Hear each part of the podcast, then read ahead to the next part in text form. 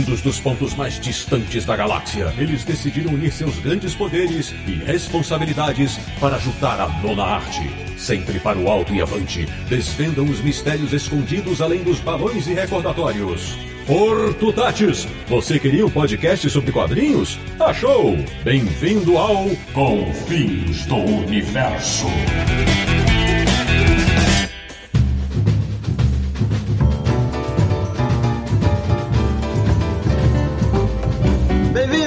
Bem-vindo! Está começando mais uma edição de Confins Universo, o podcast que adora prosear sobre a história do quadrinho no Brasil, que é o podcast do Universo HQ, o site que sabe o CEP da antiga vila dos quadrinistas, www.universohq.com. E o programa de hoje vai relembrar e desvendar a trajetória de outra importante editora nacional. Eu sou o Sidney Guzman, falo de São Paulo e confesso que quando era garoto e vi pela primeira vez um gibi erótico, escondido, é claro, nem imaginava que ele trazia alguns dos maiores mestres do quadrinho brasileiro. De Petrópolis, no Rio de Janeiro, um homem marcado pela volúpia de ler gibis. Samir Naliato. Eu sempre chego todo preparado para gravar o episódio, mas o Sidney tem o prazer de me aborrecer. Não tenho culpa que eu leio mentes. Da República de Piranga em São Paulo, um cara que quando era criança adorava peteca, Marcelo Naranjo. Marcelo Naranjo, o cara que tem o estilo mais personal do universo HQ, e nem são precisos muitos neuros para saber disso. Abrindo a verdadeira seleção brasileira de convidados desse episódio da Zona Norte de São Paulo, voltando ao nosso podcast, um homem que percorreu sertão e pampas, lendo quadrinhos. Franco de Rosa, bem-vindo de novo, meu velho. Opa, que prazer falar, prazer em dobro, né?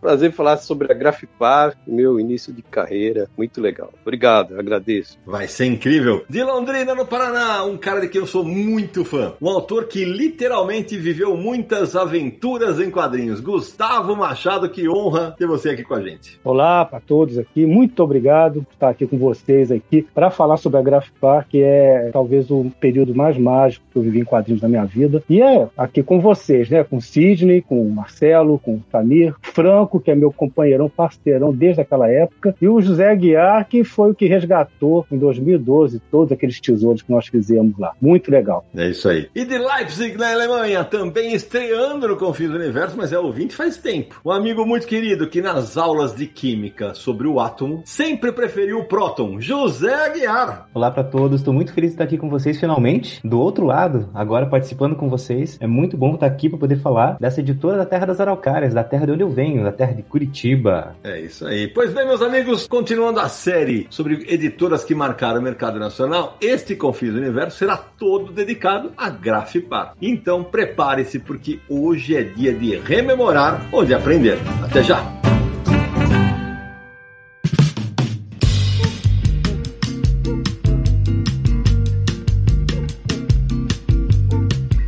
Samir Naliato, antes de começarmos mais um programa especialíssimo sobre uma, uma editora importante do mercado brasileiro, aqueles recados iniciais. Sidão, estamos na nossa campanha de 700 apoiadores no Catarse. Essa campanha continua. Temos o objetivo de chegar em dezembro para fazer um super sorteio especial. Então, você que está me ouvindo agora, eu sugiro que acesse catarse.me barra Universo HQ, que é lá a nossa campanha que mantém firme e forte esse programa do Confins do Universo, também o site Universo HQ, nosso canal no YouTube. Fica sempre nosso agradecimento para todo mundo que apoia. E agora, então, vamos retomar essa, essa onda de crescimento dos apoiadores para fazer o super sorteio de final de ano, que vai ser muito legal, além de outras novidades que estamos pensando para o universo HQ. Nossa, e tem tanta coisa boa para sortear em Samir, pela madrugada. Aliás, ó, já deixa a dica aí, entre no site, nos siga nas redes sociais, porque estamos divulgando o que vai ser sorteado, já divulgamos muita coisa boa, e lá tem matérias, tem posts, com tudo que a gente vai sortear, serão 70 brindes com kits de quadrinhos, livros, vai ser muito legal legal. Não, e quando o Samir fala 70 brindes, é porque, por exemplo, um dos sorteios é a coleção completa da revista Animal. Aí vai ter a coleção completa do Quadrinhos A2, vai ter a coleção completa da Ave Grandes Aventuras Animal, vai ter edição em capa dura. Ih, rapaz, vocês não têm noção. É isso aí, e também, Sidão, nossos apoiadores, além de concorrer a grandes sorteios, tem grupo no Telegram, tem grupo no Facebook, tem agradecimento no Confins do Universo, então vamos citar 10 nomes agradecendo, né? Manda bala. Olha só, os 10 apoiadores de hoje, fica aqui nosso agradecimento, nosso muito obrigado representando os mais de 550. Então, ó, valeu mesmo. Liber Paz, Esdras Teixeira Costa, Tiago Souto, Carolina Luz Paulo, Guilherme Daré, Alexandre Santo Aparecido Gabriel, André Comanche Correia, Giovanni Pelágio, Zenaide Tavares de Macedo e Severino Ramos de Macedo. Ouvimos alguns nomes aí conhecidos. O Liber Paz, que é do Kitnet, nosso colaborador do aniversário aqui, é de Curitiba, né? O Guilherme Daré é um fã de Turma da Mônica, tá sempre nos eventos. Abraço pros dois e para todo mundo que tá no, nos apoiando. Acho que o André Comanche também, Samir, é um que tá de volta, eu acho. Ou então não tinha saído o nome dele ainda, mas o André é um querido também. Você só um lembrete, né? Que tem o nosso programa semanal toda segunda-feira, 8 horas da noite, Universo HQ Resenha, lá no nosso canal no YouTube. Participe lá ao vivo com a gente, trocando uma ideia sobre quadrinhos. E lembrar que temos um Pix também. Se quiser e puder apoiar, é uma maneira de ajudar a gente também. pix.universohq.com é a chave. Muito bem. Bom, então antes de a gente começar o papo sobre a Graphic Par, deixa eu apresentar mais detalhadamente meus convidados aqui. Franco, você começa que você já é velho de casa, então você já fala aí quanto tempo de mercado, jornalista, quadernista. Conta um pouquinho pra galera que de repente tá descobrindo o Confins do Universo hoje. Eu sou veterano mesmo. ano que vem eu completo 50 anos redondos de histórias em quadrinhos. Foi quando eu comecei a fazer minhas primeiras tiras para fanzines. E a Grafipar é que eu acho que é o período onde eu tô profissional, porque começa a publicar em jornal diariamente a partir de 1974, mas em 79, quando começa na Grafipar, aí sim eu acho que o desenho já estava melhor e principalmente as ideias para os roteiros. Depois, né, 80 vem jornalismo, década de 80 eu fiz a faculdade, né, até 80. Depois eu entro na Folha da Tarde, que eu fico até 1992 e daí para frente vai para edições, desde revistas de horóscopos até revistas de simpatias, livros. Eu fiz um levantamento aí, eu fiz a produção gráfica de mais de 800 livros do senhor Minami Case. Caraca. Para a editora Nova Sampa. O cara produzia entre seis a oito livros por semana. O cara é uma máquina. E aí vieram os quadrinhos, depois editora Mitos, Ópera Gráfica, colaboração com muita gente. E tô aqui ainda, desenhando, graças a Deus. Ainda bem. Fazendo muita literatura em quadrinhos e atualmente estou fazendo o Sítio do Pica-Pau Amarelo em quadrinhos, uma coleção nova. Que legal. Já pode falar editora, Franco? Ciranda Cultural. Legal demais. Então vamos passar pro nosso segundo convidado que está estreando hoje. Eu falei, sou muito fã do cara. Gustavão, conta aí pra galera o tanto de coisa que você já fez em quadrinhos. Pois é, é eu tô fazendo, eu sou mais novinho que o Franco. Eu tô fazendo este ano 45 anos publicando na imprensa, né? Mas era uma imprensa nanica, foi aos 17 anos em Volta Redonda, um jornalzinho local lá. Não recebia nada, então eu não conto como assim, é, o início profissional. que aconteceu no janeiro seguinte, que vai fazer 45 anos agora em janeiro, foi quando eu fui contratado pela Rio Gráfica Editora para fazer parte da equipe do Sítio Pica-Pau Amarelo. Ali foi o começo. Nessa época, mais ou menos, até 80, eu comecei a colaborar para a VEC. Fiz pouca coisa, mas colaborei para a VEC, quadrinhos de terror. E foi a Grafipar, quando aconteceu a Grafipar, que nós vamos conversar hoje, exatamente em 79, que eu descobri a Grafipar, através do Valmir Amaral, lá na Rio Gráfica, que já era colaborador. E começou toda a nossa história. Em 80, eu me mudei para Curitiba, junto com o Watson Portelli, o Fernando Bolini e Itamar Gonçalves. Moramos lá por três anos, trabalhando intensamente para a Grafipar. Lá ainda, ainda trabalhei para publicidade um tempinho, até que eu fui para São Paulo em 83, fiquei 10 anos em São Paulo, fazendo desenho animado para comerciais de TV por cinco anos. Depois, em 88, fui contratado pela editora Abril. Aí comecei Trapalhões, Zé Carioca, Disney, é, Gugu, Sérgio Malandro. Foi quando eu criei a Xuxa também para a editora Globo, concorrente. E em 97 acabou né, o setor de quadrinhos na Abril, eu já morando em Londrina, onde eu moro. Aí eu comecei a fazer trabalhos autônomos, como o próprio Zósimo, junto com o Wander Antunes. Muito quadrinho, entrei para livro didático, que é uma porta segura quando os quadrinhos estão numa época meio frágeis, né? Sim. Migrei para livro didático, fiquei uns 15 anos fazendo, fazendo Zósimo, fazendo outros quadrinhos, projetos também para amigos, fiz quadrinho, inclusive, para um, uma coisa muito legal, porque a gente sabe com um resort em Campinas, que o roteiro era da Laerte e do Marcelo Campos, olha só. Olha aí. Pegar um roteiro assim, é, já desenhado, né? De duas feras dos quadrinhos, e eu passei ali pro desenho e saiu um gibizinho muito bacana. Mas isso é só uma curiosidade. Depois fiz faculdade de artes visuais em 2012, me formei e tô aqui, tô fazendo quadrinho, fiz um quadrinho também autoral do Isso Não É um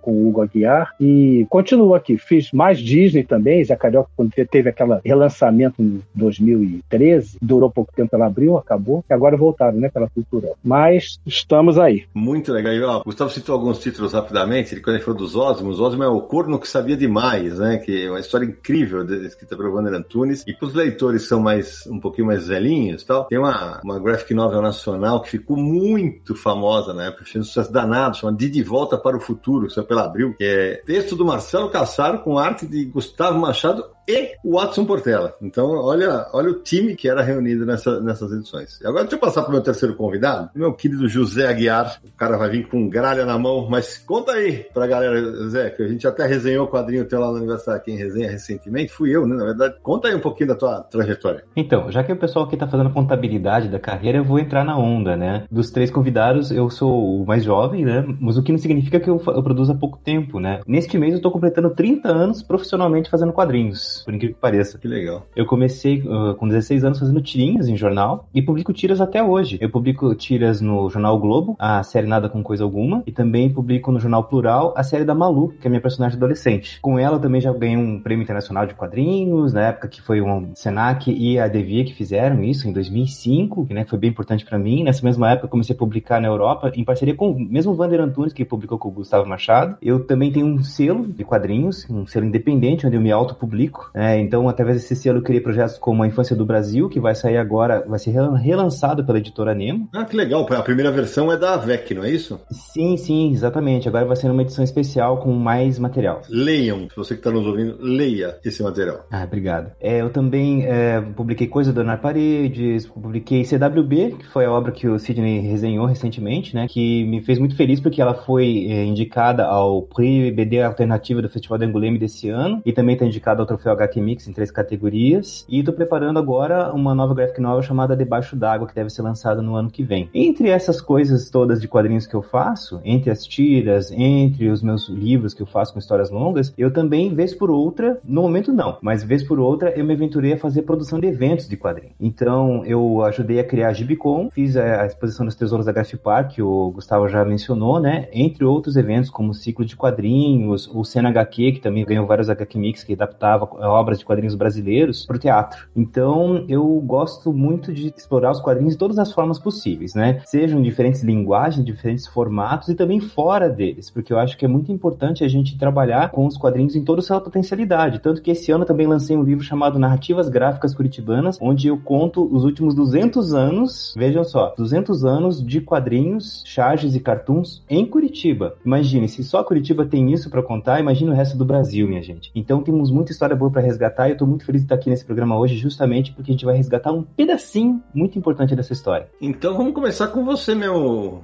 Zé, porque assim, você, quando eu te convidei, você falou assim, pô, eu sou um filhote da Grafipar, né, que vai surgir em 77, mas dá uma, uma rápida explanação pra galera que tá nos ouvindo, por que, que a Grafipar é importante, e aí nós vamos aproveitar o Franco e o Gustavo, que viveram a Grafipar, foram artistas da Grafipar, para aí sim a gente mergulhar, a esmiuçar como era o processo de edição, quanto tempo durou, etc e tal. Quando você fala que eu sou filhote, é bem interessante isso, porque eu sou um de vários efeitos colaterais da Grafipar. Porque, assim, foi algo muito efêmero a Grafipar. Foi um evento, assim, que impactou uh, o quadrinho brasileiro de uma forma, assim, como não se repetiu, porque acho que a gente tem que começar o programa pensando o seguinte. Estamos falando de uma uh, editora da virada dos anos 70 para os 80, uma época onde o Brasil atravessava o auge de uma ditadura militar, uma época de grande repressão sexual, uma época com vários problemas que estavam acontecendo acontecendo e tem muitos uh, fantasmas que vão estar tá convivendo com a gente durante esse programa. Entender a Grafipar e seu fenômeno é também entender um pouco da história do Brasil. Né? E isso é muito importante pra gente porque sem contexto você não consegue apreciar o que há de virtuoso na Grafipar e nem criticar pode ser criticado. Concordo. Então eu acho muito importante a gente partir lá de trás pensando sempre, estamos atravessando uma década conturbada da nossa história e que também reflete as muitas convulsões sociais que a gente teve. Então, o olhar olhar de hoje é importantíssimo para a gente repensar, para entender quem nós somos hoje. Eu, nas minhas pesquisas, tanto no meu mestrado que eu fiz sobre quadrinhos e também para fazer esses eventos, inclusive o Tesouros da Grafipar, eu fui começando a entender por que, que eu sou o quadrinista que eu sou hoje, né? Não que eu seja exatamente o tipo de autor que estaria na Grafipar, porque eu não produzo o mesmo tipo de quadrinhos que se fazia lá, mas eu entendo que aquilo foi muito importante para abrir caminho para gente como eu e para outros que estão vindo depois de mim também para fazer quadrinhos, em particular em Curitiba, né? Que criou-se uma tradição muito forte nessa área por causa da presença da Grafipar. Mas é uma coisa que começa antes, antes mesmo, porque a editora em si ela surge como uma distribuidora na década de 50, uma distribuidora de livros e revistas. Começa a fazer enciclopédias. Ele fez o dicionário da cultura e língua portuguesa. Ela se chamava essa distribuidora de garantia cultural. Ela é, publicou também a história do Paraná, a história de Santa Catarina. Então era esse tipo de publicação entre aspas mais tradicional que era o que mantinha a empresa. E quem era o dono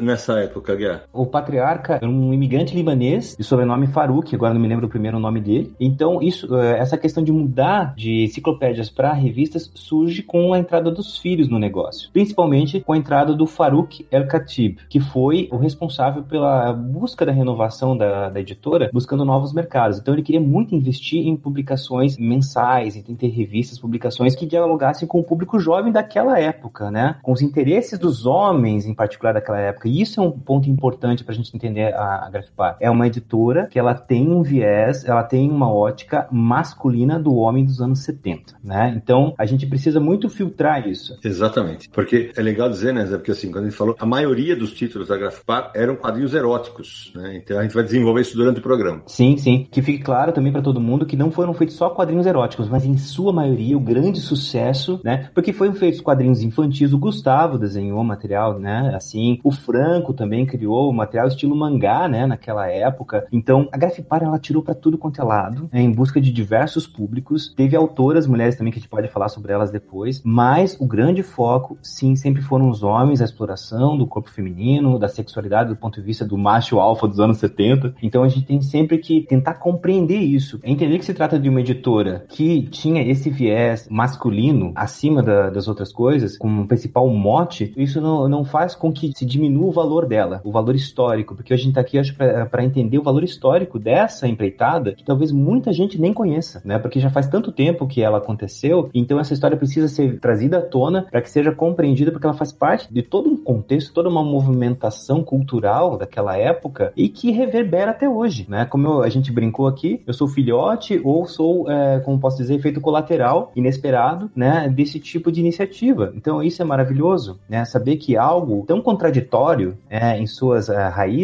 é algo que pode gerar coisas que frutificam, que se espalham, né? De maneira bem positiva para todos os lados. Sem dúvida. Mas então, a gente estava comentando que ela nasceu como uma distribuidora de livros, cujos filhos do dono original decidiram transformar isso. Em particular, o Farouk El Khatib, que começou a buscar a publicação de revistas. Então, a primeira publicação dele de sucesso, né, como revista, foi em 75. Foi a revista Passarola, que era uma revista de bordo. A primeira revista de bordo do Brasil, feita para a companhia aérea Varig, que não existe mais, né? Então, é, a partir disso, ele começou a fazer outras publicações. No, em 76 surgiu a primeira revista. Agora preparem-se que agora vão começar a vir os trocadilhos, tá? Lembrando, né, o contexto. A revista chamava Peteca, né? Obviamente com a intenção de ser uma revista maliciosa, porque era uma revista sexo para o público masculino, que já contava com alguns nus. Como era o nu naquela época, também é importante a gente lembrar. Não havia um nu total, não havia no frontal. A censura não deixava passar. Talvez seja interessante também a gente contextualizar o que, que era a censura das publicações naquele momento. Por que, que também é interessante, importante entender por que, que é, haviam publicações voltadas para esse público, querendo trazer essa questão da sexualidade, discutir esses temas, é lógico, saciar os desejos né, dos leitores que queriam ver a nudez, o corpo das mulheres, etc e tal. Bom, todas as publicações, e não só as publicações, mas como os jornais, os filmes, as novelas, tudo era passado por censores, né, que olhavam esse material e decidiam se isso podia ser publicado, veiculado ou se seria proibido, né? Então, o Brasil naquele momento não havia não havia liberdade de expressão plena. O que havia era realmente é, um, um, artistas, no caso aqui focando, né, no, no, no nosso tipo de trabalho, artistas que estavam tentando encontrar formas de se expressar, formas de sobreviver, apesar, né, desse entrave que existia, que vinha de cima, que vinha do governo, que tentava cercear de todas as formas coisas que fossem contra a moral, os bons costumes, a família tradicional, de acordo com os valores daquela época e daquele momento. Estamos falando de 77 ali, final dos anos 70, começo dos anos 80. É bom lembrar disso. Sim, sim, é, foi um período bem, bem pesado, né? Então, a peteca, que segundo o pesquisador Jean Danton era chamada de Playboy dos pobres. Olha isso, eu não sabia desse, desse termo. É, ele foi um, te, foi um texto que ele escreveu pro projeto Tesouros da Grafipar, onde ele usa isso. É, o Playboy dos pobres era o próprio Faruq que falava e as próprias revistas da Grafipar já apresentavam com esse título, né? Sim, porque eram, eram revistas de apelo popular, elas eram pequenininhas, né? Elas tinham um formato pequeno, elas eram baratas. Sim. É, Era o formato o quê? Pra quem tá ouvindo a gente, era o quê?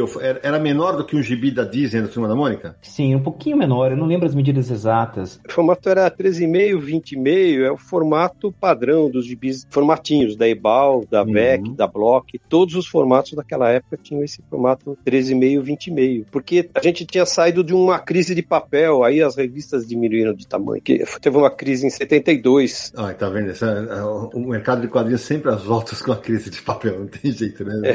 O mundo gira e continua o mesmo problema. É, porque a Ibal passou pro formatinho e adotou, e todo mundo passou a chamar formatinho, porque a Ibal, inclusive, publicava o gibi com o subtítulo, de, ou um selo na capa escrito formatinho. Entendi. Ô, Franco, e na peteca já tinha quadrinhos? Não, os quadrinhos foram estrear numa outra revista chamada Personal, porque o Faruq, ele falando também em depoimento, como teve nesse evento que o Aguiar organizou também, né? Aguiar, aliás, um abraço para você.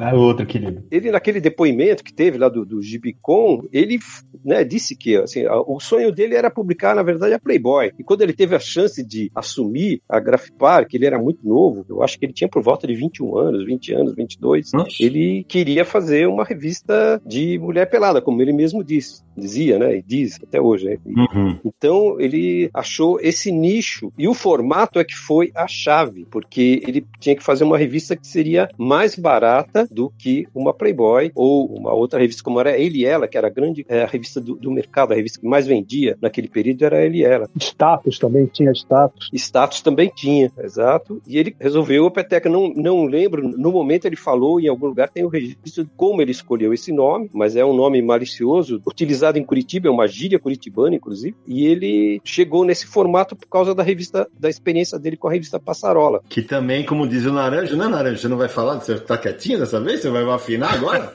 Passarola tinha um trocadilho também, né? Um trocadilho. É, pois é, eu vou, eu vou evitar trocadilhos nesse programa, eu lamento. Eu não... É, Nossos ouvintes, eles conseguem entender. é, eles certamente vão entender. É, por escrito dá certo. Ô, Franco, só, eu queria só fazer uma colocação aqui. O Zé muito bem falou sobre censura. E o Faruq era um empresário. O empresário, ele quer o quê? Ele quer vender, ele quer números. Então você tem uma junção de coisas que faz o sucesso inicial da, da Grafipar disparar, aqui na minha, no meu modo de ver, né? Que é a censura que sufocava. E aí descobre-se na indústria gráfica que tudo que vai escapando da censura, da maneira que pode, vende, né? Então você tem esse início aí, esse custo mais, uma, uma revista, revistas eróticas mais em conta, para o público masculino que queria consumir. Você tem essa tentativa de fugir da censura, né? Que a censura era pesada. É todo um combo que acaba impulsionando esse início da Grafipar, né? Vamos lá, mas tem uma coisa que eu ia perguntar pro Franco, acho que ele, ele até ia desenvolver isso. É, porque, é, beleza, queria fazer a Playboy, mas imagino que o Faruq não tinha dinheiro, por exemplo, para pagar os modelos. É aí que entra os quadrinhos? Não, não. A, a composição da revista é que ela foi indo aos poucos. Acho que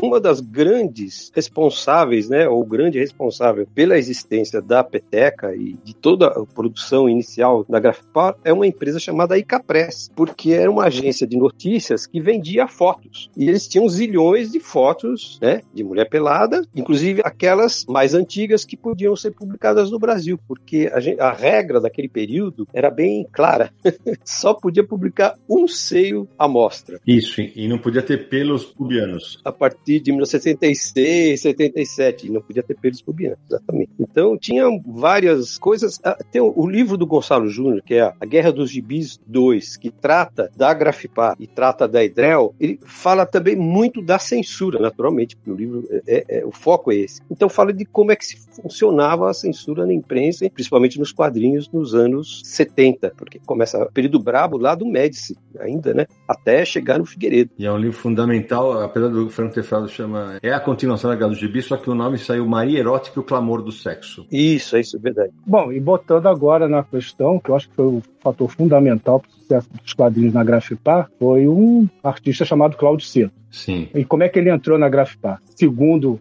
reza a lenda, o Retamoso e o Rogério Dias tocavam a Personal e a Peteca, que eram revistas gêmeas, acho que saía quinzenalmente cada uma, e resolveram publicar quadrinho. E pegaram quadrinho, material estrangeiro na época, remontaram, uma coisa meio bem assim, amadorística até. Foi quando ficaram sabendo que o Cláudio Seto estava morando em Curitiba. E para quem não sabe, Cláudio Seto é um dos grandes expoentes do nosso quadrinho, né, que apareceu na Edrel nos anos 60, junto com, com Minami Case lá na Edrel, na editora Edrel, eu sou fissurado naquela editora, em tudo deles. Tinha o Fukui também, tinha o Fernando Icoma, que é o que eu mais gosto, inclusive. E o Cláudio Seto, a Edrel acabou no início dos anos 70, o Seto migrou para Curitiba e lá foi contatado. Ou ele procurou, quem puder me, me corrija depois. E ele fez o contato. Quando o Seto chegou lá e viu que estava ali aquele terreno inexplorado, uma editora com vontade, com fome de fazer quadrinho, e ele com, com a experiência que ele já tinha, que o Seto, o Cláudio Seto na Edrel, ele tinha uma equipe, né? Ele comandava mandava, tinha pessoal que fazia arte final, enfim. Ele fazia uma produção já muito grande de quadrinho, ele foi o, o precursor do, do, mangá no Brasil, é, entre outras coisas, fazia um quadrinho psicológico. A Maria Erótica, inclusive, é uma personagem dele. A Edrel foi a proto-editora de quadrinhos eróticos no Brasil, né? Foi quem realmente começou a lançar e a publicar edições que tinham esse cunho erótico, sensual, machista, ali no final dos anos 60 até 70, e o Claudio Centro já estava turbinado, né, para esse tema. E ele começou a desenhar, fazer páginas lindas lá, muito ainda timidamente, porque não tinha edição, até que eu acho que deram liberdade para ele, ele regaçou as mangas e começou a propor títulos novos, que foi Eros, que foi a primeira, né? Logo em seguida veio Neuros, veio Proton, Neuros era um quadrinho erótico psicológico, a Proton, que era um quadrinho erótico de ficção científica, e a Perícia, que vinham com contos também, né? Era uma revista mista de quadrinhos e contos. Ali foi o embrião. Eu acho que começou esse 78, esses quatro gibis, e quadrinhos eróticos foi no número 5, porque o Eros já era um título da editora 3, se eu não me engano, e para grande sorte, eles mudaram, acharam que isso ia ficar ruim, mas o título quadrinho erótico é tudo de bom, né? Porque já tá falando o que, que tem dentro da revista. Muito mais do que Eros, né? Que é uma coisa mais sofisticada. E aí deslanchou, veio Sexo e Quadrinho, que foi a revista irmã. Foram os dois títulos que começaram e foram até o final, foi Quadrinhos Eróticos e Sexo em Quadrinhos. Quadrinhos Eróticos teve 83 edições e Sexo em Quadrinhos 50 55 edições. Uhum. E, e, foi fora muitas outras edições. Eu fiz um levantamento, a Grafipar, porque eu tenho quase todos os exemplares, falta pouca coisa aqui. Eu guardei desde a época, o que eu não tinha eu consegui depois. E a Grafipar lançou quase 400 títulos, 400 edições de revistas. Somando essas 83 de quadrinho erótico, mais 55, mais outras edições, foram 400 edições. Chegando a, nos áureos tempos ali, 1980, talvez, a um milhão de exemplares por mês, segundo o Faruco fala, de tiragem, de quadrinho, né? Quadrinho erótico. E as vendas eram altas, por edição, né? Nossa, era. Franco, acho que pode falar. Eu acho que era 30 mil, 40 mil exemplares chegava. É, eu tenho ainda os registros, assim, uma xerox, né? Que o Seto forneceu, dos primeiros até o número 35, perto do 40, da Quadrinhos Eróticos e a Sexo em Quadrinhos. E tinha os outros títulos também. Qual era a tiragem? A tiragem começa com 35 mil exemplares. Gente. E termina por volta de 18 mil exemplares. Quinzenais. Pra quem tá ouvindo a gente, que é mais novinho, deixa eu só explicar. Essa tiragem hoje, gente, essa tiragem hoje, muito mangá e super-herói não tem. Só pra vocês terem ideia, tá? É, uma coisa que é uma tiragem hoje que não, não existe mais, não é? Mas tem uma outra questão, né, que é importante importante né? em termos de o gibi naquele período era muito mais barato do que o de hoje, com exceção de Turma da Mônica, naturalmente. Né? Exatamente. Que ainda se mantém numa, né, num padrão menor, né, mais baixo, mesmo assim ainda não, não é tão barato quanto era antes, né, proporcionalmente.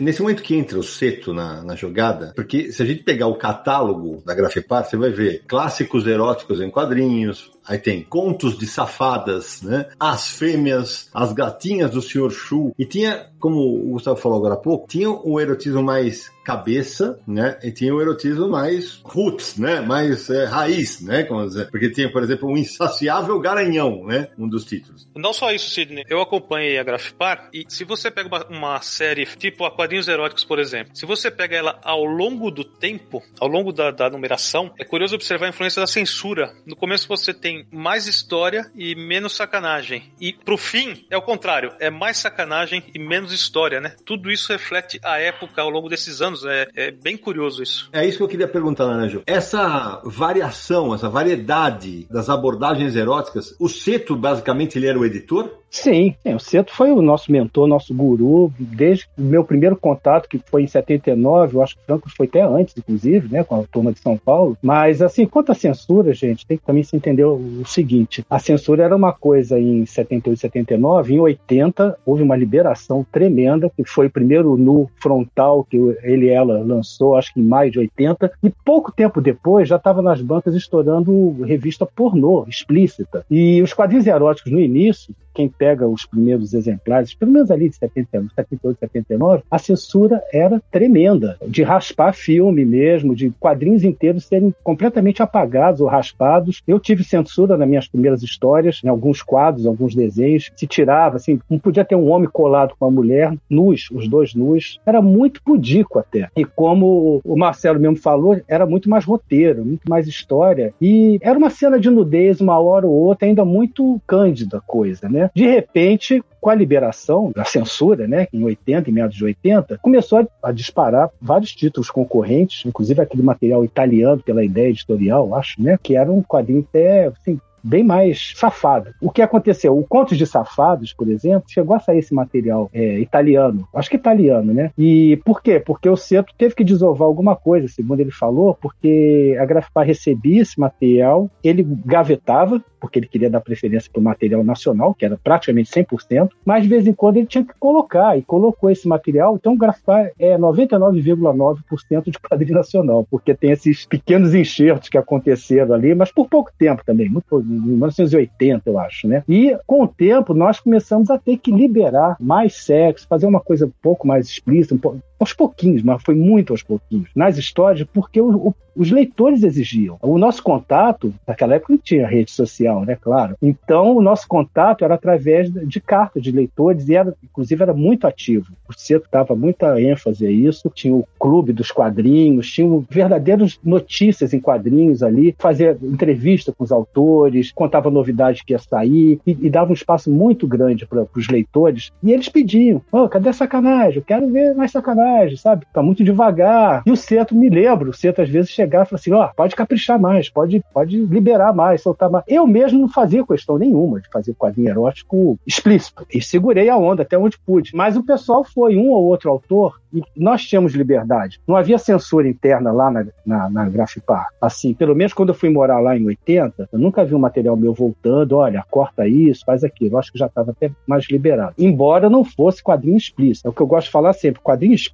na Grafipar foi ali no finalzinho de 82, 83. Era um quadrinho até muito maneirado até, né? Era uma coisa que a gente vê naqueles filmes, que eu gosto sempre de exemplificar, aqueles pornochanchadas nacionais, que o Canal Brasil passa direto. O quadrinho nacional da Grafipar era a pornografia brasileira passada por quadrinho. Ou seja, tinha o quadrinho mais, mais leve, eu, eu, eu era mais desse, desse time, fazia um quadrinho mais assim de paquera, curtição e tudo. E tinha um quadrinho mais psicológico, mais pesado, que era aquela mais boca do lixo, aquela coisa policial, terror. Tinha também então tinha todos os gostos, né? Mas é, foi bem diferente, a censura no início e no final. Ô, Gustavo, até porque havia uma demanda reprimida, né? Você passa anos sob uma ditadura que muitas coisas não podiam ser mostradas ou ditas ou publicadas, né? E quando começa a acontecer no início da década de 80 esse afrouxamento, tem uma demanda que quer até como forma de bater de frente com o regime, né? Agora eu vou extravasar, vou poder mostrar, vou encarar isso de frente, eu vou criar aqui uma, um tumulto e tal. Então havia uma demanda reprimida e havia um momento em que você finalmente podia começar a dizer coisas que antes não podia. Então acaba dando essa explosão, né, no momento. Tem de ambos os lados, né? Porque nós, como autores, tem que lembrar que a gente tinha vinte e poucos anos na época. Então a gente queria chocar, a gente queria mostrar, queria causar, né? Era uma coisa. Quem fazia quadrinho erótico na época, a gente era discriminado. Ninguém conversava com a gente, batia papo, ah, vem, vem conversar sobre quadrinho, não tinha nem esse glamour de hoje, principalmente, né?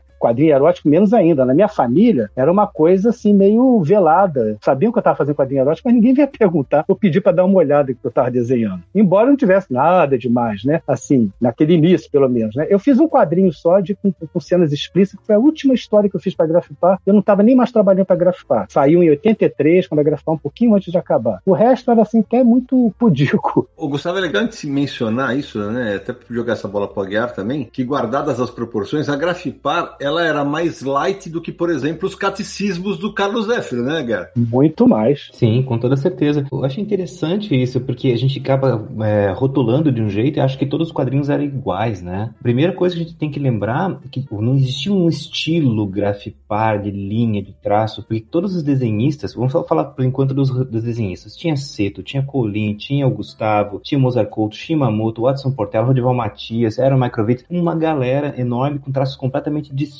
Então cada um tinha uma abordagem, tinha sua própria sutileza, seu estilo de narrar. É nisso que reside essa riqueza, né? Então é, é, é difícil a gente dizer que era tudo de um jeito. Eu acho importante isso que o, essa bola que o Marcelo jogou, dessa evolução do quanto era explícito, o quanto era bem ou mal escrito as histórias, porque isso reflete muito as transformações que o Brasil passava naquele momento e as transformações que a editora precisou passar para tentar se adaptar para sobreviver ao mercado, né? Porque essa questão que o Gustavo falou de ter aparecido nu, isso foi, foi é, talvez uma pá de cal para poder é, realmente dar start no fim da editora, né? Porque é, é como que o desenho ia com, poder competir né? na hora de tentar satisfazer a curiosidade de quem queria ver o nu de verdade, né? E claro, era muito mais caro nesse momento produzir quadrinhos do zero do que você importar revistas que vinham de, da Europa, de outros países, que já estavam prontos, que não precisava nem ter, não tinha trabalho de tradução nem nada, né? Simplesmente era você adaptar e lançar da maneira mais simples e rápida possível para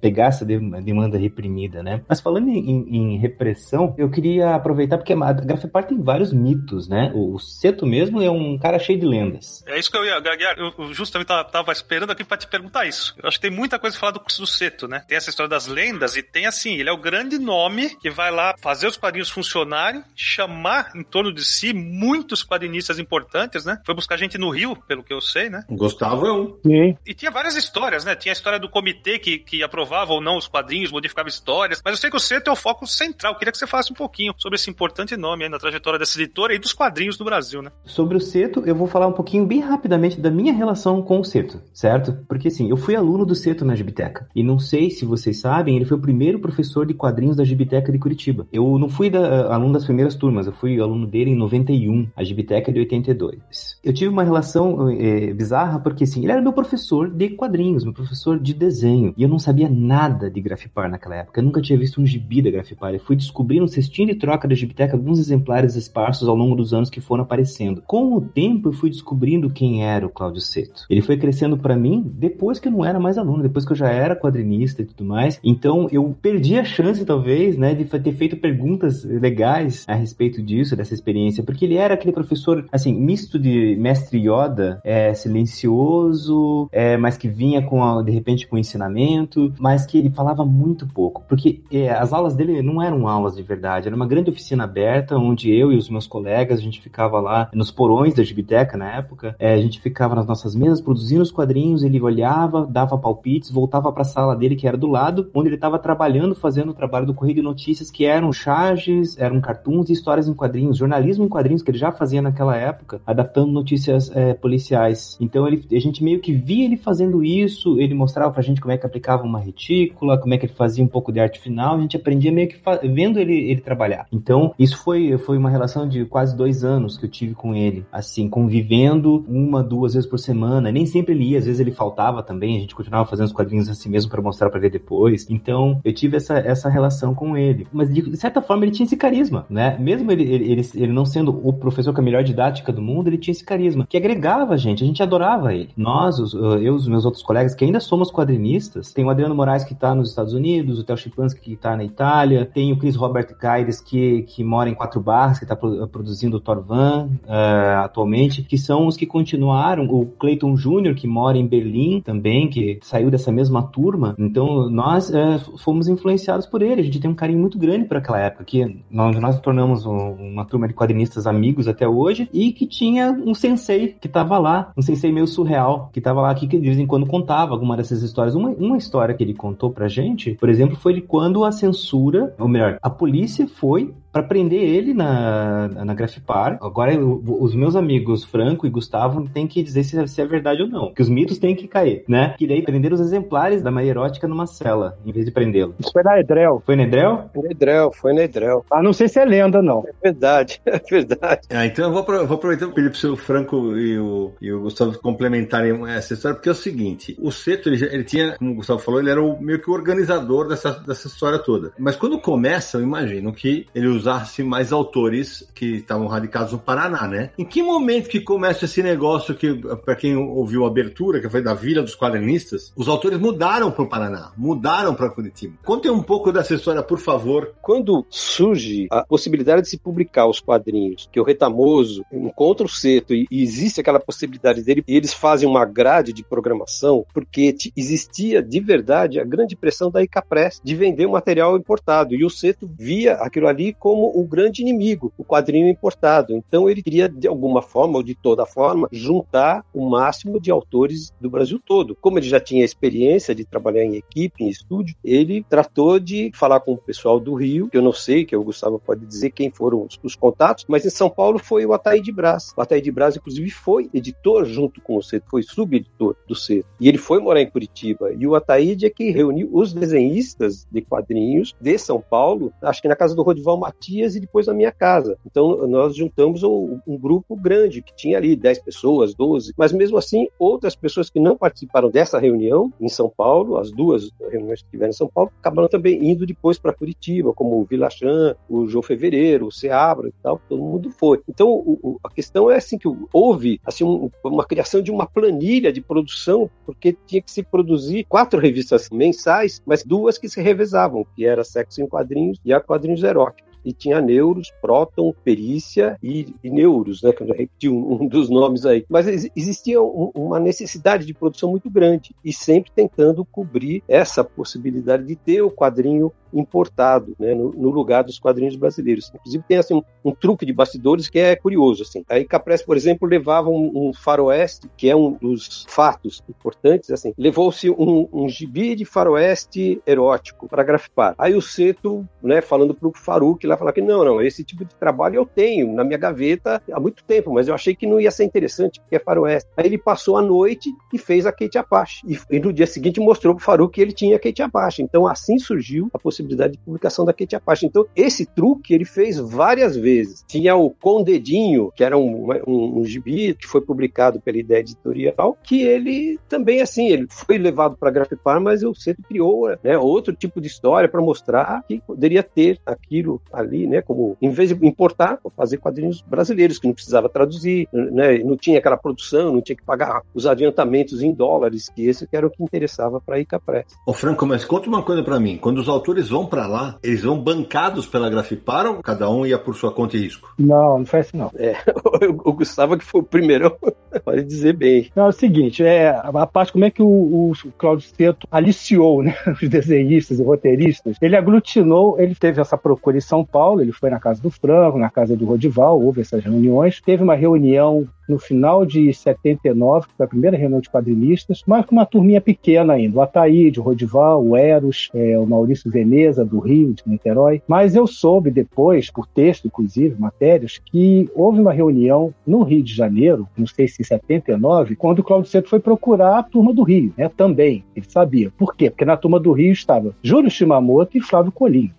nada mais, nada menos. Que era já a turma antiga, da velha guarda, que tarimbada, e, e eles estavam voltando para os quadrinhos, ou queriam voltar para o quadrinho. Eles foram quadrinistas até meados dos anos 60, houve lá um, uma crise tremenda na época do, do Jango, que o quadrinho estava quase para ser conquistar um espaço bacana e não deu. Eles migraram para publicidade, mas no final dos anos 70 eles começaram a fazer quadrinhos para VEC, inclusive, né, pelo Otacílio da Assunção, nosso saudoso querido Otacílio. Quando eu fiquei sabendo que o Cláudio Seto foi na casa do Shimamoto, Jacarepaguá, onde apareceu o Watson Portela, levado pelo Otacílio. Imagina, o Otacílio era concorrente da Grafipar, mas não existia essa coisa na época. O Otacílio foi lá para olhar o que estava rolando, né? Interessar, talvez ele até fizesse algum freelance de roteiro, não sei. E foi onde foi feito contato com a turma do Rio, que eu não sei se vingou logo, da parte do Watson, do, do Shimamoto Colinho, eu acredito que sim, que foi nessa época. Eu fiquei sabendo da Grafipar em 79, no segundo semestre, pelo Valdir Amaral, que já estava começando a colaborar, não sei como ele ficou sabendo. Por quê? Porque eu cheguei na mesa dele, trabalhando lá na Rio Gráfico, e ele estava desenhando uma história. Eu finalizando, eu vi que não era quadrinho de fantasma nem mandrake, né? Mas eu fiquei olhando a arte, achando aquela coisa linda, maravilhosa, pedi para tirar xerox, ele falou, não, leva aí. Tem essa xerox até hoje. Saiu depois, inclusive, com censura, raspado em algumas cenas mais fortes, e eu tenho ela original, né? Depois saiu sem, sem a censura. Eu devolvi esse original pro Valmir. Ah, é?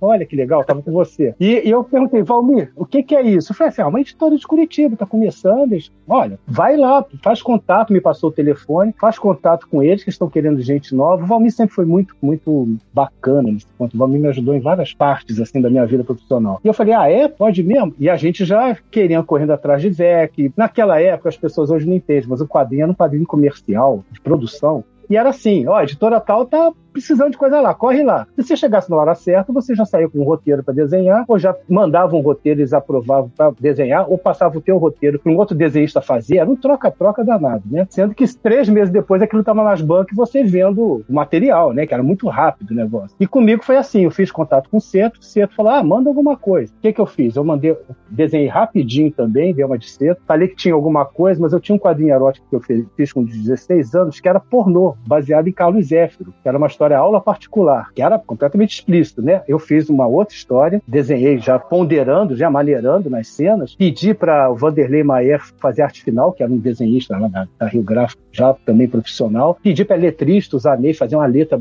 eu quis fazer uma coisa, não, fazer uma coisa bacana, né? Nada amador. E mandei para lá, aprovaram, o Seto me ligou e falou assim: ó, oh, gostamos muito, pode mandar mais. Você tem algum problema de fazer roteiro dos outros? Eu falei: nenhum. Ah, então eu vou te mandar uns roteiros. Aí mandou o roteiro do Carlos Magno, do Nelson Padrella, e ali começou. Até que em abril, de 19 de abril de 1980, eu já como colaborador, Franco, essa turma toda já estava colaborando nas revistas, né? Não eram tantos títulos, mas aumentando dia a dia. Cada dia surgiu um título novo. Ah, diga-se de passagem que eu nunca tinha ouvido falar de Grafipá até ver o Valmir desenhando aquilo. Nunca tinha visto nem banca de jornal. Aí teve essa reunião que chamaram todos os desenhistas, roteiristas que quisessem para comparecer em Curitiba, nada pago, cada um pagava do seu bolso, num sábado, foi um sábado de manhã, passamos o dia todo lá, que foi onde houve o convite formal do Cláudio Ceto, com o Faruque comparecendo, inclusive, no certo momento ele apareceu lá. Para quem se mudasse para Curitiba, eles bancariam a cota de quadrinhos, de páginas, que quadrinho é feito por página, né? A gente recebe por página. Quem não sabe disso, que estiver ouvindo, não é assim, quanto custa uma história em quadrinho? Não, quanto custa uma página, quanto se paga por uma página, né? Aí se multiplica. E tem assim, você pode receber só pelo desenho, ou pelo desenho e texto, pelo desenho, texto e arte final, cor, letra. Mas na época era meio desenho e arte final. Quem fazia arte final já fazia letra e era quadrinho preto e branco, vamos lembrar, né? A gente fazia P&B, não era colorido. Então, quando houve esse convite, o Itamar Gonçalves, que era lá da Rio Gráfica Editora, amigo meu, parceiro do sítio Picatou Amarelo e Vaca Voadora, que ele desenhava, ele já tinha se mudado para Curitiba, porque ele é natural do Paraná, e ele se mudou para lá, já estava morando. A gente perguntou, Tamar, como é que tá as coisas aqui? Não, a editora é bacana, pode vir sim, estou aqui, trabalho aberto. O Watson e o Fernando Bonini olharam um para o outro, com família, filhos, crianças, olharam assim e foram seduzidos ali na hora. E eu também. O Watson e, e, o Fernando Bonini, a, que eu saiba, a Grafipá pagou a mudança deles. Botaram no mesmo caminhão. O Watson era de Recife, não é? Gustavo? Não, ele já estava no Rio de Janeiro. Ele morava na Baixada Fluminense, o Fernando também. Eram vizinhos. Watson trabalhava para VEC, né? Ele fazia paralela, foi bem ali, foi aquele auge dele de terror, de quadrinhos de terror. E o Fernando Bonini fazia já freelance para Grafipar, para VEC e freelance para. Ele tinha saído, não, ainda estava contratado da editora da Rio Gráfico fazendo quadrinhos no sítio Pica-Pau Amarelo. Eu comecei como assistente dele, inclusive. E eles se mudaram. Quando eu vi, pô, eles se mudaram com filho, com tudo. Eu solteiro, sem nada, fui atrás, né? Então foi assim que a gente se mudou para lá, aos pouquinhos. O Franco chegou um ano depois, exatamente eu me mudei em junho de 80. O Franco chegou no meio de 81. Mas o Franco era figurinha fácil lá. Sobre a Vila dos Quadrinistas, que o pessoal fala, né? Virou uma coisa mítica. Foi ao caso, porque eu e Itamar, a gente foi morar primeiro num bairro bem central, nas Mercedes, lá em Curitiba, fundo de uma, uma casinha de fundo. E o Watson e o Fernando conseguiram uma casa geminada no bairro ali de São Brás, que era Três Marias na época, que a Grafipar, o Ceto, conseguiu para eles. né? O Seto alojou, o Seto foi um pai para nós. Além de editor, ele foi um pai. Tudo que a gente precisava estava ali na mão. E ele conseguiu essas casas, duas casas. Coisa de três meses depois, a casa atrás do Watson ficou vaga. E foi um golpe de sorte. Eu e o Itamar alugamos, ainda morando juntos ali, né? Dividindo. Eu, o Itamar era solteiro também. E ficamos ali. O Fernando Bonini depois se separou, foi para o Rio de novo, Itamar se mudou para casa dele. E um tempo depois, em 81, o Franco, que já vinha sempre de São Paulo para lá, via visitar a gente, eu hospedava ele, o centro hospedava ele, ele ficava alguns dias lá, trazia material do pessoal de São Paulo. Ele vai explicar melhor isso depois. Ele conseguiu uma casa para alugar do lado da minha. Olê. Assim, foi tudo golpe de sorte. Então ficou um quadrilátero ali de casas que funcionou durante pelo menos dois anos inteiros, três, com Franco menos, né? Mas assim, três anos a gente fez uma colônia de quadrinista ali. A gente pulava literalmente o muro da, que era da minha casa, que era o muro de ligação das casas todas, com o original de quadrinho durante o dia, ou batia palma, ó, oh, pega aqui, vem tomar um café, vem ver um material novo que eu tô fazendo. Oh, você não quer fazer arte final disso aqui para mim, não? Ó, tô com um roteiro aqui, desenha para mim. Olha, era uma, era uma fantasia. Sensacional. E ó, pra você que tá ouvindo a gente, a gente vai linkar no, no post do Confis Universo um blog chamado Baú da Grafipar e tem um post sobre a vida dos quadrinistas que eles estão fazendo um churrasco e tal. Tá todo mundo barbudo, cabelo. Cara, tem uma foto que o Franco de Rosa, esse senhor, esse senhor todo comportado, está com um garrafão de vinho no gargalo. Um garrafão. Já tava vazio naquela época. Já tava vazio. Sensacional. As histórias de bastidores são muitas e muito legais. Motocicleta, pipa, passeio de bicicleta no Barigui. A nossa rádio, né, Franco? A rádio. Nossa radiodifusora. Pô, não pode nem falar o nome da rádio. É, Nádegas Alegres. Mas não é Nádega, não, é outra coisa. É, Nádegas Alegres, mas não é Nádegas. Foi uma brincadeira. E as aventuras